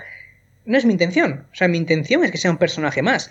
Igual que cuando trato de la relación entre una de las hermanas, la relación de amor, ¿no? Entre una de las hermanas y la directora, no trato que el libro sea, pretenda ser o, tenga ningún tipo de lucha activista LGTBI en este aspecto. Inevitablemente la tiene, ¿no? Pero yo no trato de hacer eso, simplemente trato de, de, oye, quiero hablar de una historia de amor, ¿por qué no voy a hablar? O sea, quiero hablar de una historia de amor homosexual sin que necesariamente sea un tema a destacar, ni una pregunta a responder en una entrevista, ¿no? O sea, es como el otro día estaba hablando con un amigo, ¿no? Y decía, bueno, pero es una novela queer, ¿no? Decías una novela LGTBI. Y digo, bueno, ¿y por qué? No, porque hay personajes LGTBI. Y digo, bueno, también hay vacas y no es un libro sobre ganadería, me refiero. Quiero tratar todos estos temas, ¿no? Estos personajes como, como, como elementos más de la historia y como una especie de... Mi intención es puramente de normalizar eh, estas estructuras, o sea, que, que la estructura narrativa conciba eh, que haya amores homosexuales sin que la película al instante se perciba o la novela se perciba como una novela LGTBI o como una novela, porque al final es como una especie también de, la, veo completamente necesaria, ¿eh? como toda esta categoría de, novelas eh, feministas, de novelas LGTBI, la veo completamente necesaria también la categorización, pero al mismo tiempo sigue siendo una categorización. O sea, nadie, nadie habla de la nueva novela de, de Javier Marías como no, no hay una categoría o una estantería que sea novela de mm, señores eh, poderosos, ¿no? entonces, al final es de nuevo una especie de categorización o de etiqueta a este tipo de, novelas como este tipo de personajes o que trata estas temáticas que, trata un poco de, como bien he dicho, de etiquetarlo y de no llamarlo novela o literatura sin más, ¿no? Llamarlo literatura feminista, literatura queer. Entonces, por eso que a la pregunta que me decías, ¿no? ¿Quién es la directora Solanas? ¿Por qué llama tanto la atención la directora Solanas? Bueno, el hecho de que llame la atención es lo que inevitablemente mm, sucede y lo que se persigue con este personaje es que cada vez llame menos la atención. que pero, no sea... pero hay una característica que a mí me sorprende de la directora Solanas, que es una ordenancista de libro. O sea, se rige por las órdenes, se rige por el manual. Es eh, una persona que no tiene, no tiene iniciativa. Porque cuando están persiguiendo a Julio Denis, coloca a los, a los guardias de una manera, mm, tiene que ser así, espérate esto, lo otro. O sea, ordenancista de libro. Bueno, ahí sí que es verdad que, ah, quizás no era mi intención, pero sí que es verdad que es una persona también de nuevo como muy racional, ¿no? Hay un, el tema que se trata también la relación amorosa de la que hablan y de la que, de la que va pensando la directora durante toda la novela, va reflexionando sobre, sobre la relación amorosa que tuvo ¿no? con una de las hermanas, eh, que precisamente se rompió por eso, ¿no? Por, por, el contraste con esta hermana, que es la hermana que hemos dicho antes, ¿no? Más emocional, más visceral, más que tenía una idea del amor completamente diferente, ¿no? Tenía una idea del amor más liberal, más más, más bueno, del amor libre, sin, sin aludir a, a movimientos hippies ni nada, sino simplemente una idea más sana del amor. Entonces, bueno, es un poco un contraste de nuevo. Esta directora es, es al final es un, ejerce un cargo de, de dirección, un cargo administrativo, un cargo que, que, bueno, que inevitablemente no le tiene que tiene que o acarrea estos comportamientos más racionales, esta, esta mente más organizativa y más racional y como bien has dicho tú, ¿no? que se rige más por leyes bueno, inevitablemente también es eso, es como un contraste de nuevo, un contraste con el personaje más, más emocional que es, que es una de las hermanas, que, que, que de nuevo es, es, es, el otro lado de la balanza, ¿no? El, la otra forma de ver las cosas, el oye, no pasa nada si, si nos separamos y cada una está en un país y luego volvemos y nuestro amor sigue, ¿no? Es, estoy haciendo un poco de nuevo de, de spoiler, no sé qué palabra hay en castellano para spoiler, eh, odio decir spoiler, eh, bueno, pero esto que es como, como otra vez los, dos lados de la balanza, ¿no? La mente más organizativa de la directora, que se rige también, pues esto, también está luchando, estoy como desvariando un poco, ¿no? Pero, pero como tratando de justificar, ¿no? La existencia de este personaje. También está, está persiguiendo a un individuo que va en contra de las leyes, en contra de la masa y en contra de todo. Por lo tanto, es como un poco el antagonista de este, de este individuo y tiene que ser todo lo contrario, ¿no? Alguien que crea en las, en las leyes, que crea en las organizaciones, que crea en el Estado. Eh, bueno, aunque de alguna forma también se va dando cuenta, no sé si estás de acuerdo, a lo largo de la novela se va dando cuenta de, de ineficacia, ¿no? Tal vez de, o de, o de cómo este Estado no se queja ¿no? de sus trabajadores, ¿no? de que les han metido ahí por un tema de inclusión, etcétera.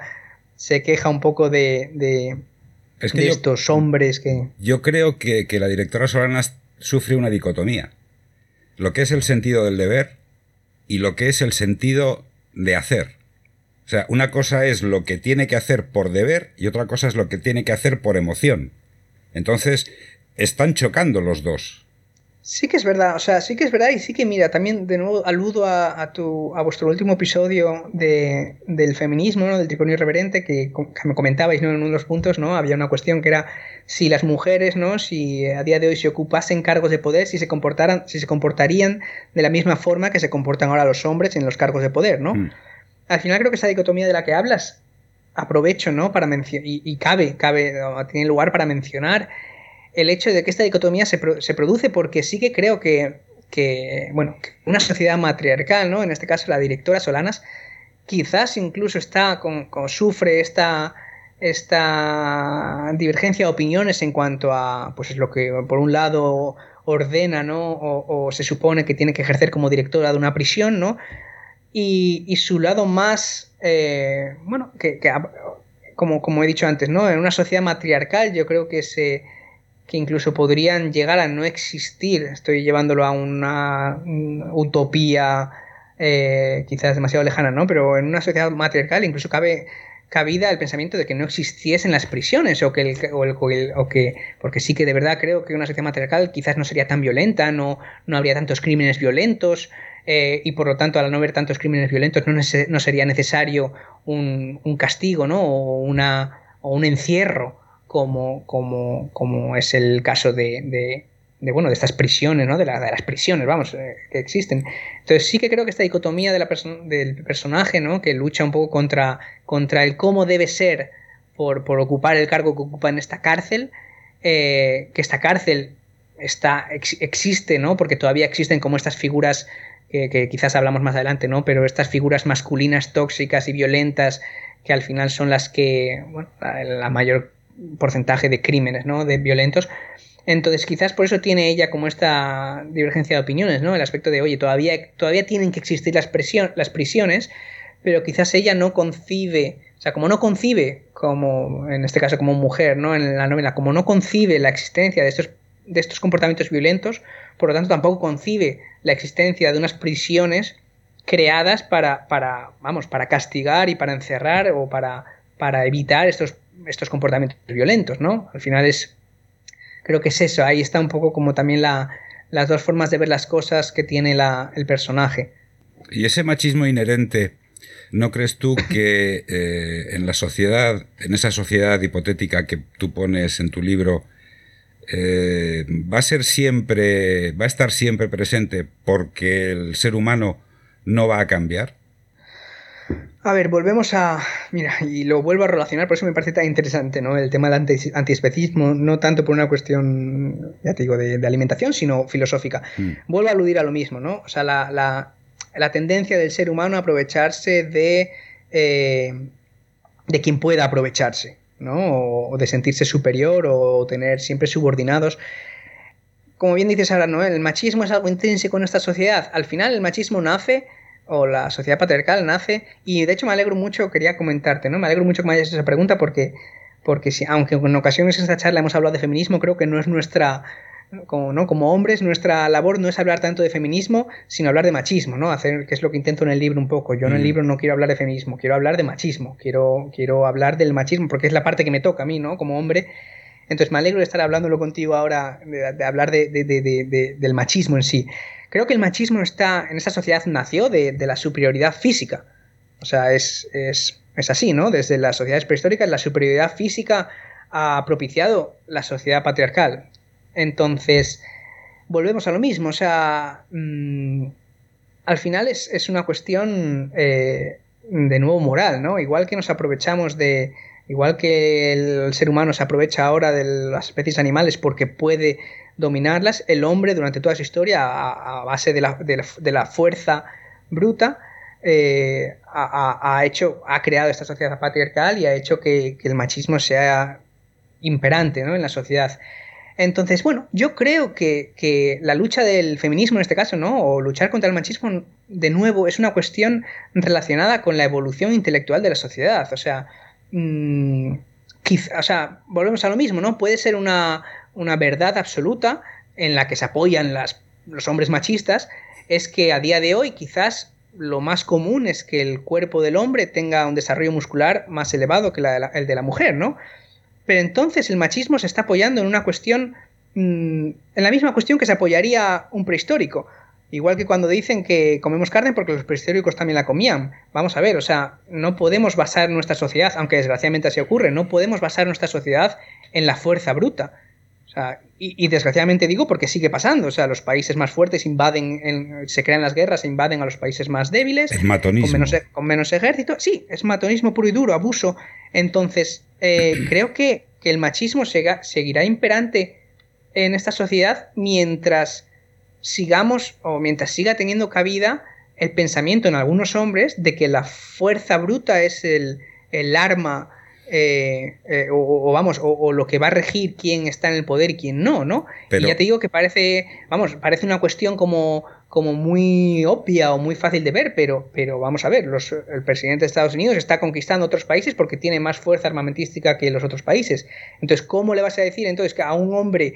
Eh, ¿Cómo le vas a hacer entender, a hacer ver a un hombre que, que maltrata a su mujer que aunque que la fuerza física que él tiene, aunque sea superior, no, no, vamos, es, moralmente deplorable, ¿no? Entonces, creo que volvemos a lo mismo, a, medida que evolucionemos como sociedad hacia apoyarnos en una cuestión mucho más intelectual que, físico, ¿no? Que, es lo que estamos criticando, creo que ese es el camino, ¿no? Es un poco lo que pretende el feminismo, ¿no? Igual que pretendió la ilustración en su momento, es, es, ilustrarnos, ¿no? Y, llevarnos hacia un pensamiento mucho más eh, empático, mucho más eh, intelectual, ¿no? Y, de nuevo, el decir, oye, eh, al marido que quizás es más fuerte que su mujer y la maltrata, decirle, vale, sí, eres más fuerte, pero si realmente estamos en una sociedad tan inteligente como decimos, o tan intelectual y tan, y tan poco animal, ¿no? Tan, tan como, como, como nos creemos, ¿no? Superiores a estos animales intelectualmente, pues tenemos que ser capaces de, que asociar esta inteligencia o esta, este desarrollo intelectual a, la empatía, ¿no? A lo que está bien y lo que está mal. Y, y bueno, por eso creo un poco que, por eso en el libro se habla mucho, no, no que pretendía hablar de feminismo, sino más bien de machismo, ¿no? Una crítica y autocrítica, porque de nuevo yo no he nacido con estos... Yo he nacido en una sociedad en la que hemos nacido todos, ¿no? Y he nacido en una sociedad en la que en la que en el colegio eh, el chico más fuerte del grupo era el, el, más guay, el que el más poderoso y, y, el más admirado, ¿no? Entonces, mm, pues eso, yo como todos los hombres he crecido en una sociedad en la que yo tenía que ser más fuerte, tenía que ser eh, superior a otro y, entonces es un poco, de nuevo, autocrítica hacia uno mismo, hacia el machismo, ¿no? Hacia, hacia este machismo inherente que tenemos todos, eh, los hombres sobre todo, por supuesto, y que, y que de nuevo, ¿no? Una vez que se te cuestiona es cuando, cuando, cuando los hombres ¿no? nos, nos damos ¿no? El, el, not all men, este famoso, ¿no? No todos los hombres, ¿no? Es de nuevo una respuesta como la del chuletón de Pedro Sánchez, ¿no? Es como, no te están diciendo a ti que tú lo hagas. o sea, de nuevo es una posición defensiva ante, ante el desequilibrio del status quo del que hablábamos, ¿no? El no, el no todos los hombres, no, no, yo, yo no, yo no, yo no. Es como, bueno, quizás tú no, pero, pero es que es, estamos simplemente acusando a un pensamiento general. Bueno, yo te digo una cosa, yo creo que el machismo es miedo es un miedo cerval a que la mujer, que para mí la mujer fisiológicamente e intelectualmente es más fuerte que el hombre, y emocionalmente sobre todo, y aparte tienen el rol eh, dentro de, la, de la especie humana más puñetero que hay, que es engendrar vidas, y eso a mí me dijo una vez una persona, me dijo una chica, me dijo, si tú tuvieses que parir un hijo, no tendrías hijos en tu vida con toda la carga mm, emocional y, la, tensión que te provoca el parto, yo creo que el machismo, ya te digo, es miedo. Miedo a la mujer. Mira, yo y, puedo llegar a estar de acuerdo, ¿eh? Sí, sí, y, de hecho, aludiendo simplemente a, una, a la reflexión esta que acabas de hacer, ¿no? De si tú tuvieras que parir un hijo. Yo me acuerdo también, no sé si lo, leí o me lo dijo una amiga o, o, no sé dónde vi, la reflexión de que, que realmente si esto fuera una sociedad matriarcal, no hubiese habido guerras, porque decía, porque nadie enviaría a morir a alguien que ha salido de su propio vientre, ¿no? Entonces me pareció muy interesante esta visión, que, obviamente esta diferencia biológica, ¿no? De, de, de, en este caso la, mujer o las personas leídas como mujeres, esta diferencia biológica a lo, largo de la historia desgraciadamente las ha influido pues, pues eh, a nivel social a mal, ¿no? A, a, que se tuvieran que quedar en casa con los hijos, etcétera, etcétera. Pero como bien dices, yo creo que, que también eh, es una cuestión que les ha hecho, yo estoy completamente de acuerdo contigo, que, que a nivel emocional, a nivel intelectual, creo que, pero por el simple hecho de que a los hombres en esta sociedad nos educan en, una cuestión más violenta y, física, ¿no? Entonces, al final es inevitable, ¿no? Que sean, que, que, que, las personas leídas como mujeres o, el, o, o, lo que a día de hoy se denomina como femenino o educación femenina, se base mucho más en, en una cuestión eso, de emocional y de, y de empatía y de cuidados hacia, hacia la persona semejante y e inevitablemente asociado a la, al, al desarrollo intelectual, ¿no? Entonces, como bien dices, es miedo. Por supuesto que a día de hoy eh, yo no creo que un rey de la Edad Media tuviese ningún tipo de miedo, porque ahí sí que es verdad que, que el machismo era tan imperante que, que, oye, ese rey ejercía la fuerza bruta y listo, no tenía que tener ningún miedo, ¿no? A día de hoy, por supuesto que las corrientes machistas que están como alarmándose con, con el movimiento feminista, es puro miedo de nuevo a, romper el status quo y a romper y a perder una serie de privilegios, ¿no? O sea, como Pedro Sánchez, perdona por mencionarle tantas veces, ¿no? Pero temió, temió que le quitasen el privilegio que tiene él de poder comerse un buen chuletón. De la misma forma, los hombres, cuando oyen hablar, algunos hombres que oyen hablar de feminismo, tienen el miedo a perder el privilegio a el privilegio a, tener más facilidad para llegar a un cargo directivo, el privilegio a, bueno, aprovecharse de todos los privilegios que conlleva el machismo de cara a, los hombres. ¿no? Aprovecharse de los privilegios simplemente por ser hombre. Claro, claro. Entonces, por supuesto que es miedo a perder estos privilegios. Mm. Y, y, cuando, cuando, bueno, cuando si, si, lo pensaras, ¿no? Cuando, cuando realmente un hombre, ¿no? Una, crítica muy común que, que es como que, que, nos sale a muchos hombres o que sale a muchos hombres cuando dicen, ya, ya, pero ahora queréis las mujeres quieren cambiar la balanza, ¿no? Dicen, ahora quieren que, que, que, todas las directoras sean mujeres, ¿no? A mí me parece muy curioso cómo ahora es ahora el único momento de la historia en las, en, en las que les preocupa que la sociedad sea desigual. Cuando llevamos siglos en las que realmente seguía siendo desigual para el otro lado, ¿no? Los hombres tenían más facilidad para, para, ser directores y para ocupar altos cargos y estos hombres nunca se han preocupado por la igualdad, ¿no? A mí me gusta mucho esto, las corrientes de hombres que ahora dicen ni machismo ni feminismo, igualdad. Me parece curioso que, que solo a día de hoy, ¿no? Solo en este momento histórico se hayan preocupado por la igualdad, ¿no? Cuando realmente llevamos siglos y siglos y siglos en los que si la igualdad a ti, o sea, si, si, si realmente tú estás en el lado bueno ¿no? de esta balanza, es muy complicado que te quieras preocupar por la igualdad, ¿no? Es, Sí, pero si tú analizas las, o sea, las, las, eh, las, culturas primitivas, los hombres primitivos, las mujeres y los, eh, los bebés, los niños, los, los chavalitos, eran una sociedad cerrada, era una sociedad matriarcal. Eran recolectores de semillas, de bayas, de frutos y demás, y los hombres estaban eh, en la periferia de ese, de ese núcleo, cazando y trayendo la, la, carne al, al, núcleo, que era femenino, era femenino, era, era un, núcleo matriarcal. Con el tiempo, cuando el hombre se puso a cuatro patas, se hirió, pues eh, hubo problemas eh, al bajar el centro de gravedad, la pelvis se estrechó, los niños tardaban un porrón de tiempo en, formarse y, los parían con, a los dos años, como todos los, mamíferos. Entonces, ¿qué sucedió? Mm, había mucha mortandad. Entonces, ¿qué pasa? Al reducirse la pelvis, hubo que reducir los niños, porque si no, no cabían. Entonces, la naturaleza que es súper sabia, la evolución que es súper sabia, ¿qué hizo? Que la mujer, que es un mamífero, era el único eh, mamífero femenino, evidentemente, que estaba permanentemente en celo. ¿Cómo conseguía carne para alimentar a sus niños? Mediante esto, el celo permanente y que podía mantener relaciones sexuales con el tío que le trajese un filete de, mamut. Entonces, es una cosa curiosísima. De hecho, el libro se llama El contrato sexual y la escritora es una escritora americana, una antropóloga buenísima que se llama, creo que es Ellen S. Fisher, que te lo pone, vamos, te lo, te lo, te lo narra de una forma brutal. Entonces, si en un principio las mujeres eran las que mandaban y ahora no mandan, ni en la Edad Media han mandado, algo falla. Algo ha fallado. Entonces, mm, no lo sé, eso ya es cuestión de, de, otro podcast y de otra, y de otra conversación. Ahora quiero centrarme en el libro. Sí. Quiero centrarme en la UGM, en la última guerra mundial. Es una cosa simpática y divertida. La última guerra mundial. Hmm, a ver, nace, nace de.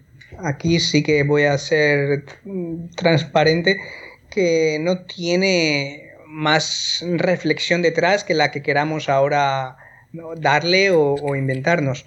Eh, sí que es más una ocurrencia, eh, más bien esto, cómica, ¿no? Que, como bien se comenta en el libro, ¿no? La Primera Guerra Mundial, la Segunda Guerra Mundial, al final toda enumeración tiende a, que haya una tercera y haya una cuarta, ¿no? Por eso que en la novela se habla de que, de que cuando se creó, vamos, cuando se propició una guerra mundial, eh, muy inteligentemente se le dio el término de última guerra mundial, ¿no? Como para, para no propiciar o, evitar que hubiese más guerras mundiales.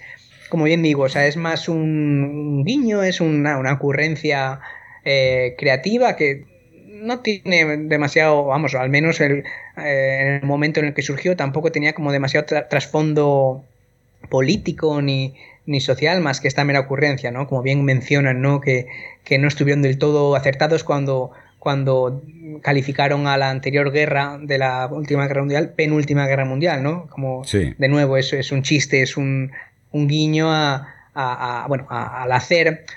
Aprovecho para, para, mencionar un poco también cómo yo siento esta novela o cómo la sentí en su día. Yo cuando, cuando escribí esta novela venía de, de escribir bueno, había escrito otra que la autopubliqué, que se puede encontrar por internet, eh, pero que era mucho más, mucho más profunda o mucho más, mucho más propia, ¿no? Que, que, yo plasmé ahí más mis reflexiones de una forma más egoísta, por de alguna forma, ¿no? Porque, porque quizás es más densa, más... Entonces, cuando yo llegué a esta, cuando escribí esta novela de Cadencia Estornino, eh, lo que pretendía era un poco voy a decirlo, mira, que es, una forma anecdótica de decirlo, pretendía un poco describir algo que, mi madre no me dijera que era aburrido, ¿no?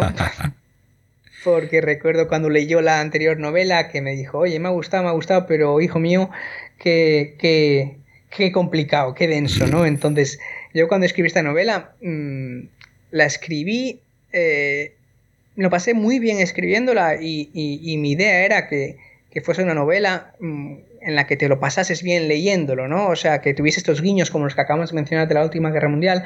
Esto no es más que ocurrencias que al, ir escribiendo se me iban ocurriendo y, como bien te digo, ¿no? Mi intención era que fuera una novela, de hecho al mismo tiempo es como una de las pegas, ¿no? Que yo siento, o de los, de los complejos que yo siento hacia esta novela en algunas ocasiones, que es que, que para mi gusto, no más personal o subjetivo, es como quizás... Eh, bueno, voy a, como, como, como no tan densa o profunda o incluso aburrida, ¿no? Como, como me gustaría o me hubiese gustado a mí que fuera, ¿no? Obviamente estoy siendo un poco, eh, no estoy siendo del todo fiel, obviamente me gusta que sea entretenida y me gusta que, que, sea más fácil de leer o más, más agradable a la hora de leerla.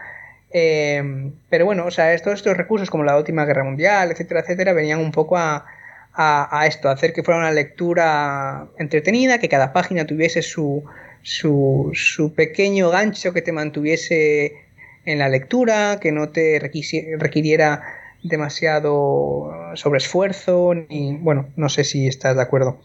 Sí, bueno, una, una novela que es eh, agradable a la lectura y que al mismo tiempo tiene su mensaje, pues evidentemente se agradece. Eh, ya estamos eh, llegando al fin y yo quería hacerte dos preguntas bueno, tres preguntas. La primera es sobre el giro narrativo que, pega la novela cuando Jorge Denis va hacia la bahía a buscar el barco ese para, para salir de la isla y que acaba de una forma, no lo voy a desvelar, no lo voy a desvelar porque eso ya es destripar la novela de, una forma, de una forma total.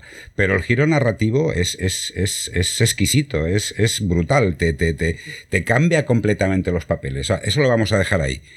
Y luego una cosa que no hay que, que no hay que, que olvidarse es el lenguaje inclusivo.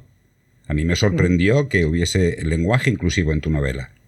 Bueno, me ha sorprendido que, que, que nos haya, ¿no? No me había dado cuenta que todavía no habíamos sacado, sacado este tema, ¿no? Que, hayamos llegado hasta aquí y me alegro, me alegro, obviamente me alegro de que, lo hayas sacado. Mira, te respondo rápido la primera, si quieres, el giro narrativo. Yo, de cara a si alguien después de escuchar esto, ¿no? Se va a leer la novela, me gustaría como... Eh, son cosas, son, son como guiños de nuevo, ¿no? Como más propios del autor, que al final me gusta explicarlos para que alguien que la vaya a leer eh, sepa interpretar y ojalá tal y como lo has hecho tú, ¿no? De, bien este guiño, que le haya gustado tanto como a ti, este guiño final. La novela al final, la cadencia, este sonido de la que se habla, intentaba que fuera un poco tanto la cadencia o el ritmo de, la propia novela, como, y bien se menciona, ¿no? Una cita de un amuno que dice que, la esencia de este mundo es musical, ¿no? Y por lo tanto... musical es, es, es, la escritura de un libro, ¿no? Porque un libro no deja de ser el mundo en su esencia. Esto es un poco un alargamiento de la cita de Unamuno que se hace en el libro. La obra, la cadencia musical que muchas veces se menciona, trata de ser efectivamente eso, ¿no? Que, de representar esta obra como si fuera una, una obra musical. Ese giro final no es más que lo que se evidencia, ¿no? Cuando llegas a ese giro que te, que te aparece un capítulo, ¿no? ¿no? es ningún tipo de spoiler esto, que te habla de la cadencia rota en la mayor, sí. ¿no? que es un recurso puramente musical. Al final es, este giro no, nace de otra cosa que de una composición musical, que se basa en que una obra puede tener una cadencia perfecta, ¿no? Las típicas canciones que nos vienen a la cabeza eh, que acaban, tienen un cierre muy conclusivo, ¿no? Y otras tienen una cadencia rota, ¿no? Que de repente cuando tú crees que ya va a acabar, te rompe con una nota disonante y te evidencia, ¿no? Que, que, algo más va a pasar y que, y que eso no ha cerrado. Este giro que comentas nace un poco de eso, de tratar de continuar con el símil de la obra musical y que esta novela sí que se pueda interpretar de esta forma, ¿no? Como una una composición clásica musical, de hecho, porque al final no hace más que seguir una estructura musical clásica como es esto, una cadencia rota en, o una cadencia imperfecta, ¿no? Pero no te lo esperas, ¿eh? No te lo esperas. Eh, es lo que se... Eh, y al mismo tiempo sí, yo, yo sí que quiero creer que la persona que lo lea, si de, de verdad le pilla por sorpresa, luego no tiene más que, que bueno, que, que pensar de qué forma podían todos los personajes y todas las historias que se narran existen dos formas ¿no? en las que se pueden unir, ¿no? La más obvia, la más lógica, que es la que se espera en la narración, y una que aparentemente es menos lógica, pero, pero no deja de ser lógica también. Es menos lógica que la más lógica, pero al mismo tiempo es la segunda opción más lógica a la hora de entrecruzar estas, estas, estos personajes, todos los personajes de la novela, ¿no? Así que al fin y al cabo, ya te digo, creo que es, es el, la segunda opción más lógica que se me había ocurrido. Pero es un poco enrevesada. Tienes que convenir conmigo que el enrevesamiento es simpático. Es simpático, sí, en efecto. Pero ya te digo, no, no, no, en este aspecto, mira, no voy a estar de acuerdo, porque de verdad creo que yo cuando llegué a este punto fue como, creo que, que no, que es como, que es la única forma de que todo haga, haga encaje a la perfección, ¿no? Vamos, tú lo veías sin, sin, sin, ninguna duda, como acaba el libro, es como, tiene, como tenía que acabar. Mm, creo que sí, no me cabe la menor duda que, que y de nuevo, ¿no? Yo muchas veces tengo como las dudas de, de, pues hay literatura o finales o narrativas que, que, tienen como finales más abiertos, más poéticos, ¿no? En este caso yo también he luchado un poco contra mis dos lados, ¿no? En este aspecto, el lado más racional de decir quiero cerrar la historia y que quede completamente cerrada o quiero dejarla más abierta, ¿no? En este aspecto sí que, mira, una crítica que podría hacer es que está demasiado cerrada, ¿no? Que queda como demasiado eh, racional para lo que, lo que yo quería transmitir más emocional, pero al mismo tiempo, pues tiene su lectura emocional. Es como un hachazo. Es un. Sí, sí, podríamos llamarlo así, pero no, deja de ser lo, mismo, ¿eh? Vuelvo a hacer la referencia que aparece, de hecho, en ese momento eh, las dos cadencias musicales, los dos cierres, o hay varios cierres musicales existentes, ¿no? Pero los dos más básicos que son la cadencia perfecta y la cadencia imperfecta, ¿no? No deja de ser un cierre. O sea, no deja de ser un hachazo, pero como, como, como estas cadencias imperfectas musicales de las que hablo, un, cierre disonante de alguna forma que te deja ese desequilibrio del que estamos precisamente hablando, ¿no? Y de cara que no, no, querría dejar quedarme sin tiempo, ¿no? Para mencionar o para hablar del tema del lenguaje inclusivo. Eh, bueno, podríamos entrar en mil polémicas, ¿no? Y, y, no quiero realmente tener estas polémicas, sino de nuevo quiero, quiero, quiero hablar de ello como una cuestión meramente, eh, bueno, como, como, un recurso que trata no tanto de, inevitablemente volveremos a caer en lo mismo, ¿no? Es una crítica, es un gesto de activismo, pero a la hora de utilizarlo no fue más que un recurso que, que, que nació de, de, bueno, de un pensamiento completamente racional, ¿no? O sea, yo al final, por muy raro que suene el lenguaje, lenguaje inclusivo, por muchas críticas que tenga, al final de nuevo, ¿no? Pensándolo desde el punto de vista más racional posible, el lenguaje inclusivo a día de hoy, ¿no? Me refiero, el, el lenguaje que utilizamos, el término, el, la O, ¿no? Por decirlo de alguna forma, ¿no? El, el, que el lenguaje genérico tenga, eh, eh, sea el masculino, ¿no? Eh, para mí, en mi opinión, cae por su propio peso, ¿no? Porque en el momento que, que una persona te dice que el lenguaje genérico con la O es perfectamente válido y que no hace falta cambiarlo, esa misma persona, cuando le haces el ejercicio de imaginarse que el lenguaje con la A, ¿no? que tú entres a una clase y digas, hola alumnas, y que todas las personas, los alumnos y alumnas allí presentes se den por aludidos, eh, bueno, obviamente si la A no sirve, porque esta persona te va a decir que no le sirve como lenguaje inclusivo mm, o lenguaje genérico, obviamente, ¿con qué potestad va a defender que sea la O? De nuevo, con una potestad basada en, la tradición y en, y en la herencia y en, y en algo que, que, que es contrario al cambio, cuando el cambio realmente es lo que nos ha traído como sociedad a donde estamos. Entonces, a partir de aquí, y bueno, y por no entrar ya en, bueno, en las personas no binarias, ¿no? Que realmente, de nuevo, ¿no? Es una realidad. Por fin, gracias a Dios, se acepta en esta sociedad que haya personas no binarias, ¿no? Personas transgénero, personas que obviamente van a necesitar un, lenguaje que las defina, ¿no? y que las, incluya. ¿Perdona? Y que las incluya y que las incluya, obviamente, ¿no? Hay un lenguaje, una frase en el libro que a mí me gustó eh, pensarla, mm, que dice que, bueno, que cuando el cambio suceda, ¿no? Cuando la igualdad realmente se consiga en esta sociedad, ¿no? Esto es un poco para aludir a estas personas que, dicen que el, que el, lenguaje inclusivo es una tontería, que sí, que oye, que hay que luchar para conseguir la igualdad, pero que el lenguaje inclusivo es una tontería. Bueno, al final a estas personas es la frase esta que se menciona en el libro, ¿no? De cuando consigamos esta igualdad, ¿cómo vamos a hablar de ella? ¿Cómo vamos a, comunicar o a, anunciar o a hablar sobre esta igualdad? ¿Cómo vamos a eh, definirla? Claro, claro, en el momento que consigamos esta igualdad, que es lo que, oye, hay personas que, critican el lenguaje inclusivo, pero gracias a Dios apoyan el que, tenemos que luchar por la igualdad, ¿no? Pues es lo que quiero decir. Cuando luchemos y cuando consigamos realmente esta igualdad social entre hombres, mujeres, personas no binarias, eh, ¿cómo vamos a hablar de ella? O sea, ¿cómo vas a entrar a un aula y decir, mm, hola, alumnos? No, no, obviamente vas a necesitar un término que ponga al mismo nivel tanto a hombres como mujeres como a personas no binarias. Y efectivamente la O, ¿no? el, el genérico masculino, Mm, ya no entraré en temas de que si es una forma de invisibilización, que si no, que si... No, no, no, es que es más racional que todo eso. O sea, el genérico masculino, por más que, que nos traten de decir que es así, ¿no? Que incluye a todos los géneros, vamos a ver. Puede, puede, sí, por la RAE dice que incluye a todos los géneros, incluye a todos los géneros, ok. Pero en el momento que haya personas en esta sociedad para la que la RAE debería trabajar, en el momento que haya una sola persona, una sola mujer, una sola persona mm, no binaria en este mundo que no se dé aludida o que no se sienta incluida en este genérico masculino, ya no funciona. Ya está, o sea, la, RAE al final no, no, no debería trabajar para un ente abstracto y que, que, parece que es sagrado como es el idioma castellano, ¿no? La RAE trabaja para, el pueblo, ¿no? Y de repente cuando toda, cuando un grupo de personas en la sociedad dice concretas en lugar de croquetas, la RAE no tiene ningún problema en añadirlo al diccionario. Mientras que cuando un grupo de personas a día de hoy utiliza el lenguaje inclusivo, la RAE no es capaz de decir, coño, pues igual hay, perdón por la palabra, pero quizás hay, quizás hay algo aquí que tenemos que revisar, ¿no? Ya no bueno, no es porque esté mal o porque esté bien, sino porque si lo hay gente que lo usa, hay gente que lo necesita o dice necesitarlo, bueno, o sea, creo que la RAE no debería cerrarse a, decir, vamos a ver, vamos a ver qué podemos hacer.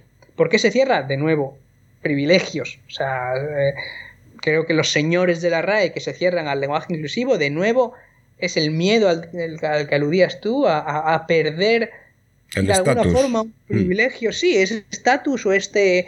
O, el cambio, el miedo al cambio, ¿no? El mm. miedo a que. Obviamente, yo, les, les, les, les, vamos, les entiendo perfectamente. O sea, que, que, obviamente no quieran una sociedad igualitaria. ¿Para qué la van a querer si realmente están sentados, nunca mejor dicho, en sus sillas de la RAE y, estén más a gusto que...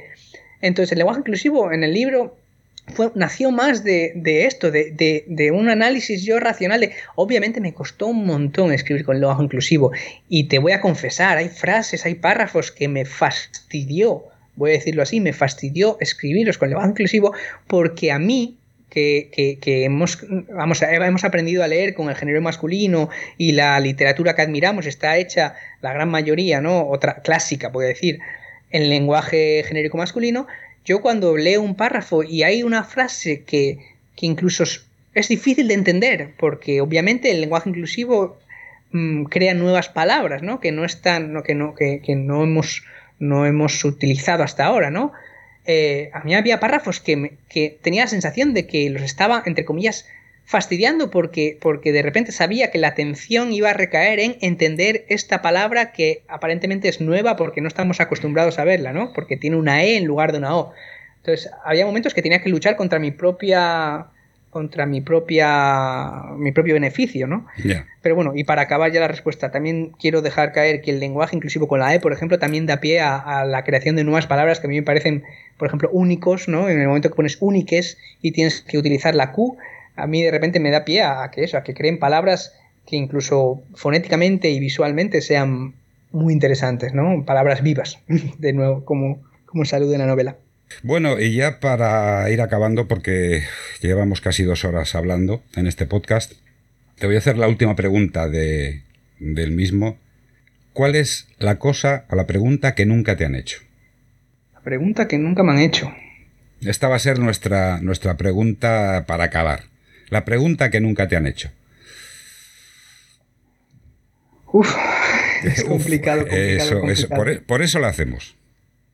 Eh, ¿Te refieres, y por intentar ganar tiempo, ¿eh? ¿te refieres a, nivel profesional, como una entrevista de este tipo, o a nivel... Al que tú quieras. ¿Cuál es la pregunta que nunca te han hecho? ¿Porque no se han atrevido a hacerla, o porque no ha surgido, o por la razón que sea? Vaya, vaya. No sé, tengo, tengo eh, estoy en una encrucijada de estas en las que realmente tienes tengo miedo a que una respuesta no me quede suficientemente original o, que una pregunta quede demasiado profunda, pero mira, lo primero que se me ha ocurrido, si te digo la verdad, y seguramente no es la, mejor respuesta ¿no? a, esta pregunta, eh, y, viene a raíz de algo que estaba hablando hoy con, una amiga mía, eh, que es un poco, la pregunta, ahora me explicaré, ¿no? Pero es el, ¿qué tal estás? ¿No? O sea, aprovecho un poco para, mencionar lo que hemos hablado hoy con esta amiga, ¿no? El qué tal estás, pero, pero algo real, ¿no? O sea, hoy hablábamos con esta amiga que, a día de hoy, eh, bueno, es como muy complicado eh, empatizar realmente con una persona y al final hemos banalizado un poco esta pregunta, ¿no? O sea, a mí obviamente me han hecho mil veces esta pregunta y a cualquiera se la han hecho, pero hemos acabado banalizando, banalizándola de tal forma que que ha perdido realmente el valor, ¿no? Se ha convertido en, la nariz, como diríamos en la novela de Canencia de Estornino. Eh, hasta el punto que, y por eso digo que nunca me han hecho esta pregunta con el significado que debería tener esta pregunta, ¿no? El qué tal estás. Hasta el punto de, bueno, yo ahora, por ejemplo, cuando tengo mi consulta con la psicóloga y me pregunta qué tal estás, a mí lo primero que me sale decirle es lo que me, me saldría decirle a cualquier amigo, amigo, amigue, es bien, ¿no? Y entonces yo recuerdo una consulta con la psicóloga que me dijo, ¿qué tal estás? Y le dije, bien. Y al momento me quedé riéndome porque dije como, bueno, realmente si estuviese tan bien, tan bien, tan bien, no estaría respondiendo esta pregunta a ti, ¿no? a una psicóloga. Entonces, bueno, aprovecho un poco para, para hacer un poco de, ¿no? de llamamiento a esto, ¿no? a bueno, corren ¿no? estos tiempos en los que vivimos, que, sobre todo el tema de la salud mental, ¿no? Está como por fin eh, quitándose los tabúes que, tiene. Eh, bueno, aprovecho pues esto para hacer un poco de activismo social en este aspecto de la pregunta ¿qué tal estás? ¿no? De que al final hemos acabado haciéndola desaparecer, banalizando hasta tal punto que cuando nos preguntan qué tal estás, lo único que vamos a decir es bien, ¿no? Y, no vamos a responder realmente a qué tal estamos. ¿No? Entonces, no sé, un, poco un llamamiento, ¿no? Que es lo que hablaba con esta amiga hoy, de, de bueno, de, de, que no cuesta nada, ¿no? Como preocuparse realmente de, qué tal están las personas que más queremos, de la, qué tal están las personas que tenemos cerca, de preguntarles de verdad, ¿no? Esta pregunta que yo creo que a nadie, últimamente a nadie nos la han hecho de verdad, a nadie nos la han preguntado como deberían preguntárnosla. Y, y bueno, nada, eso, simplemente el llamamiento esto, a preguntarle a, estas personas cercanas y que queremos qué tal están y simplemente escuchar luego, o sea, no, no, tenemos que hacer ahora de terapeutas ni mucho menos, para eso están los especialistas, pero bueno, que yo creo que con esta pregunta, ¿no? Eh, podemos conseguir un mundo y, con este mensaje, un mundo más empático, ¿no? Con este mensaje tan, tan idílico y... yo, sabes lo, yo sabes lo que contesto cuando me preguntan qué tal estás. Yo digo, jodido, jodido pero contento jodido pero contento. Mira, me parece, me parece la, y sobre todo si es si es cierta la, respuesta, me parece la mejor respuesta que podías dar. No, porque si estás jodido y encima estás de mala leche, pues imagínate tú el, follón. Entonces tienes que, al mal tiempo, buena cara. O sea, si estás jodido, pero contento, bueno, pues puedes, puedes tirar para adelante. Pues ya se acabó esto, Luis. Ya hemos... Hoy ha sido una, un placer, una maravilla. Encantado por esta parte de tenerte como primer invitado del jarabe de micro. Agradecerte tu presencia, tu amabilidad agradecer a los oyentes eh, su escucha cuando, cuando lo escuchen tanto en iVox como en Anchor como en Spotify y aparte en la web del jarabe de micro.com que ahí estarán todos los episodios puestos. A ti reiterarte mi agradecimiento y a los eh, oyentes decirles que os emplazamos al próximo al próximo jarabe de micro que no vamos a decir quién, quién va a venir porque eso son sorpresas y hmm. yo como digo siempre sed buenos, buenas y buenas. Maravilloso. Muchas gracias por todo, Carlos. De verdad, un auténtico placer. Encantado.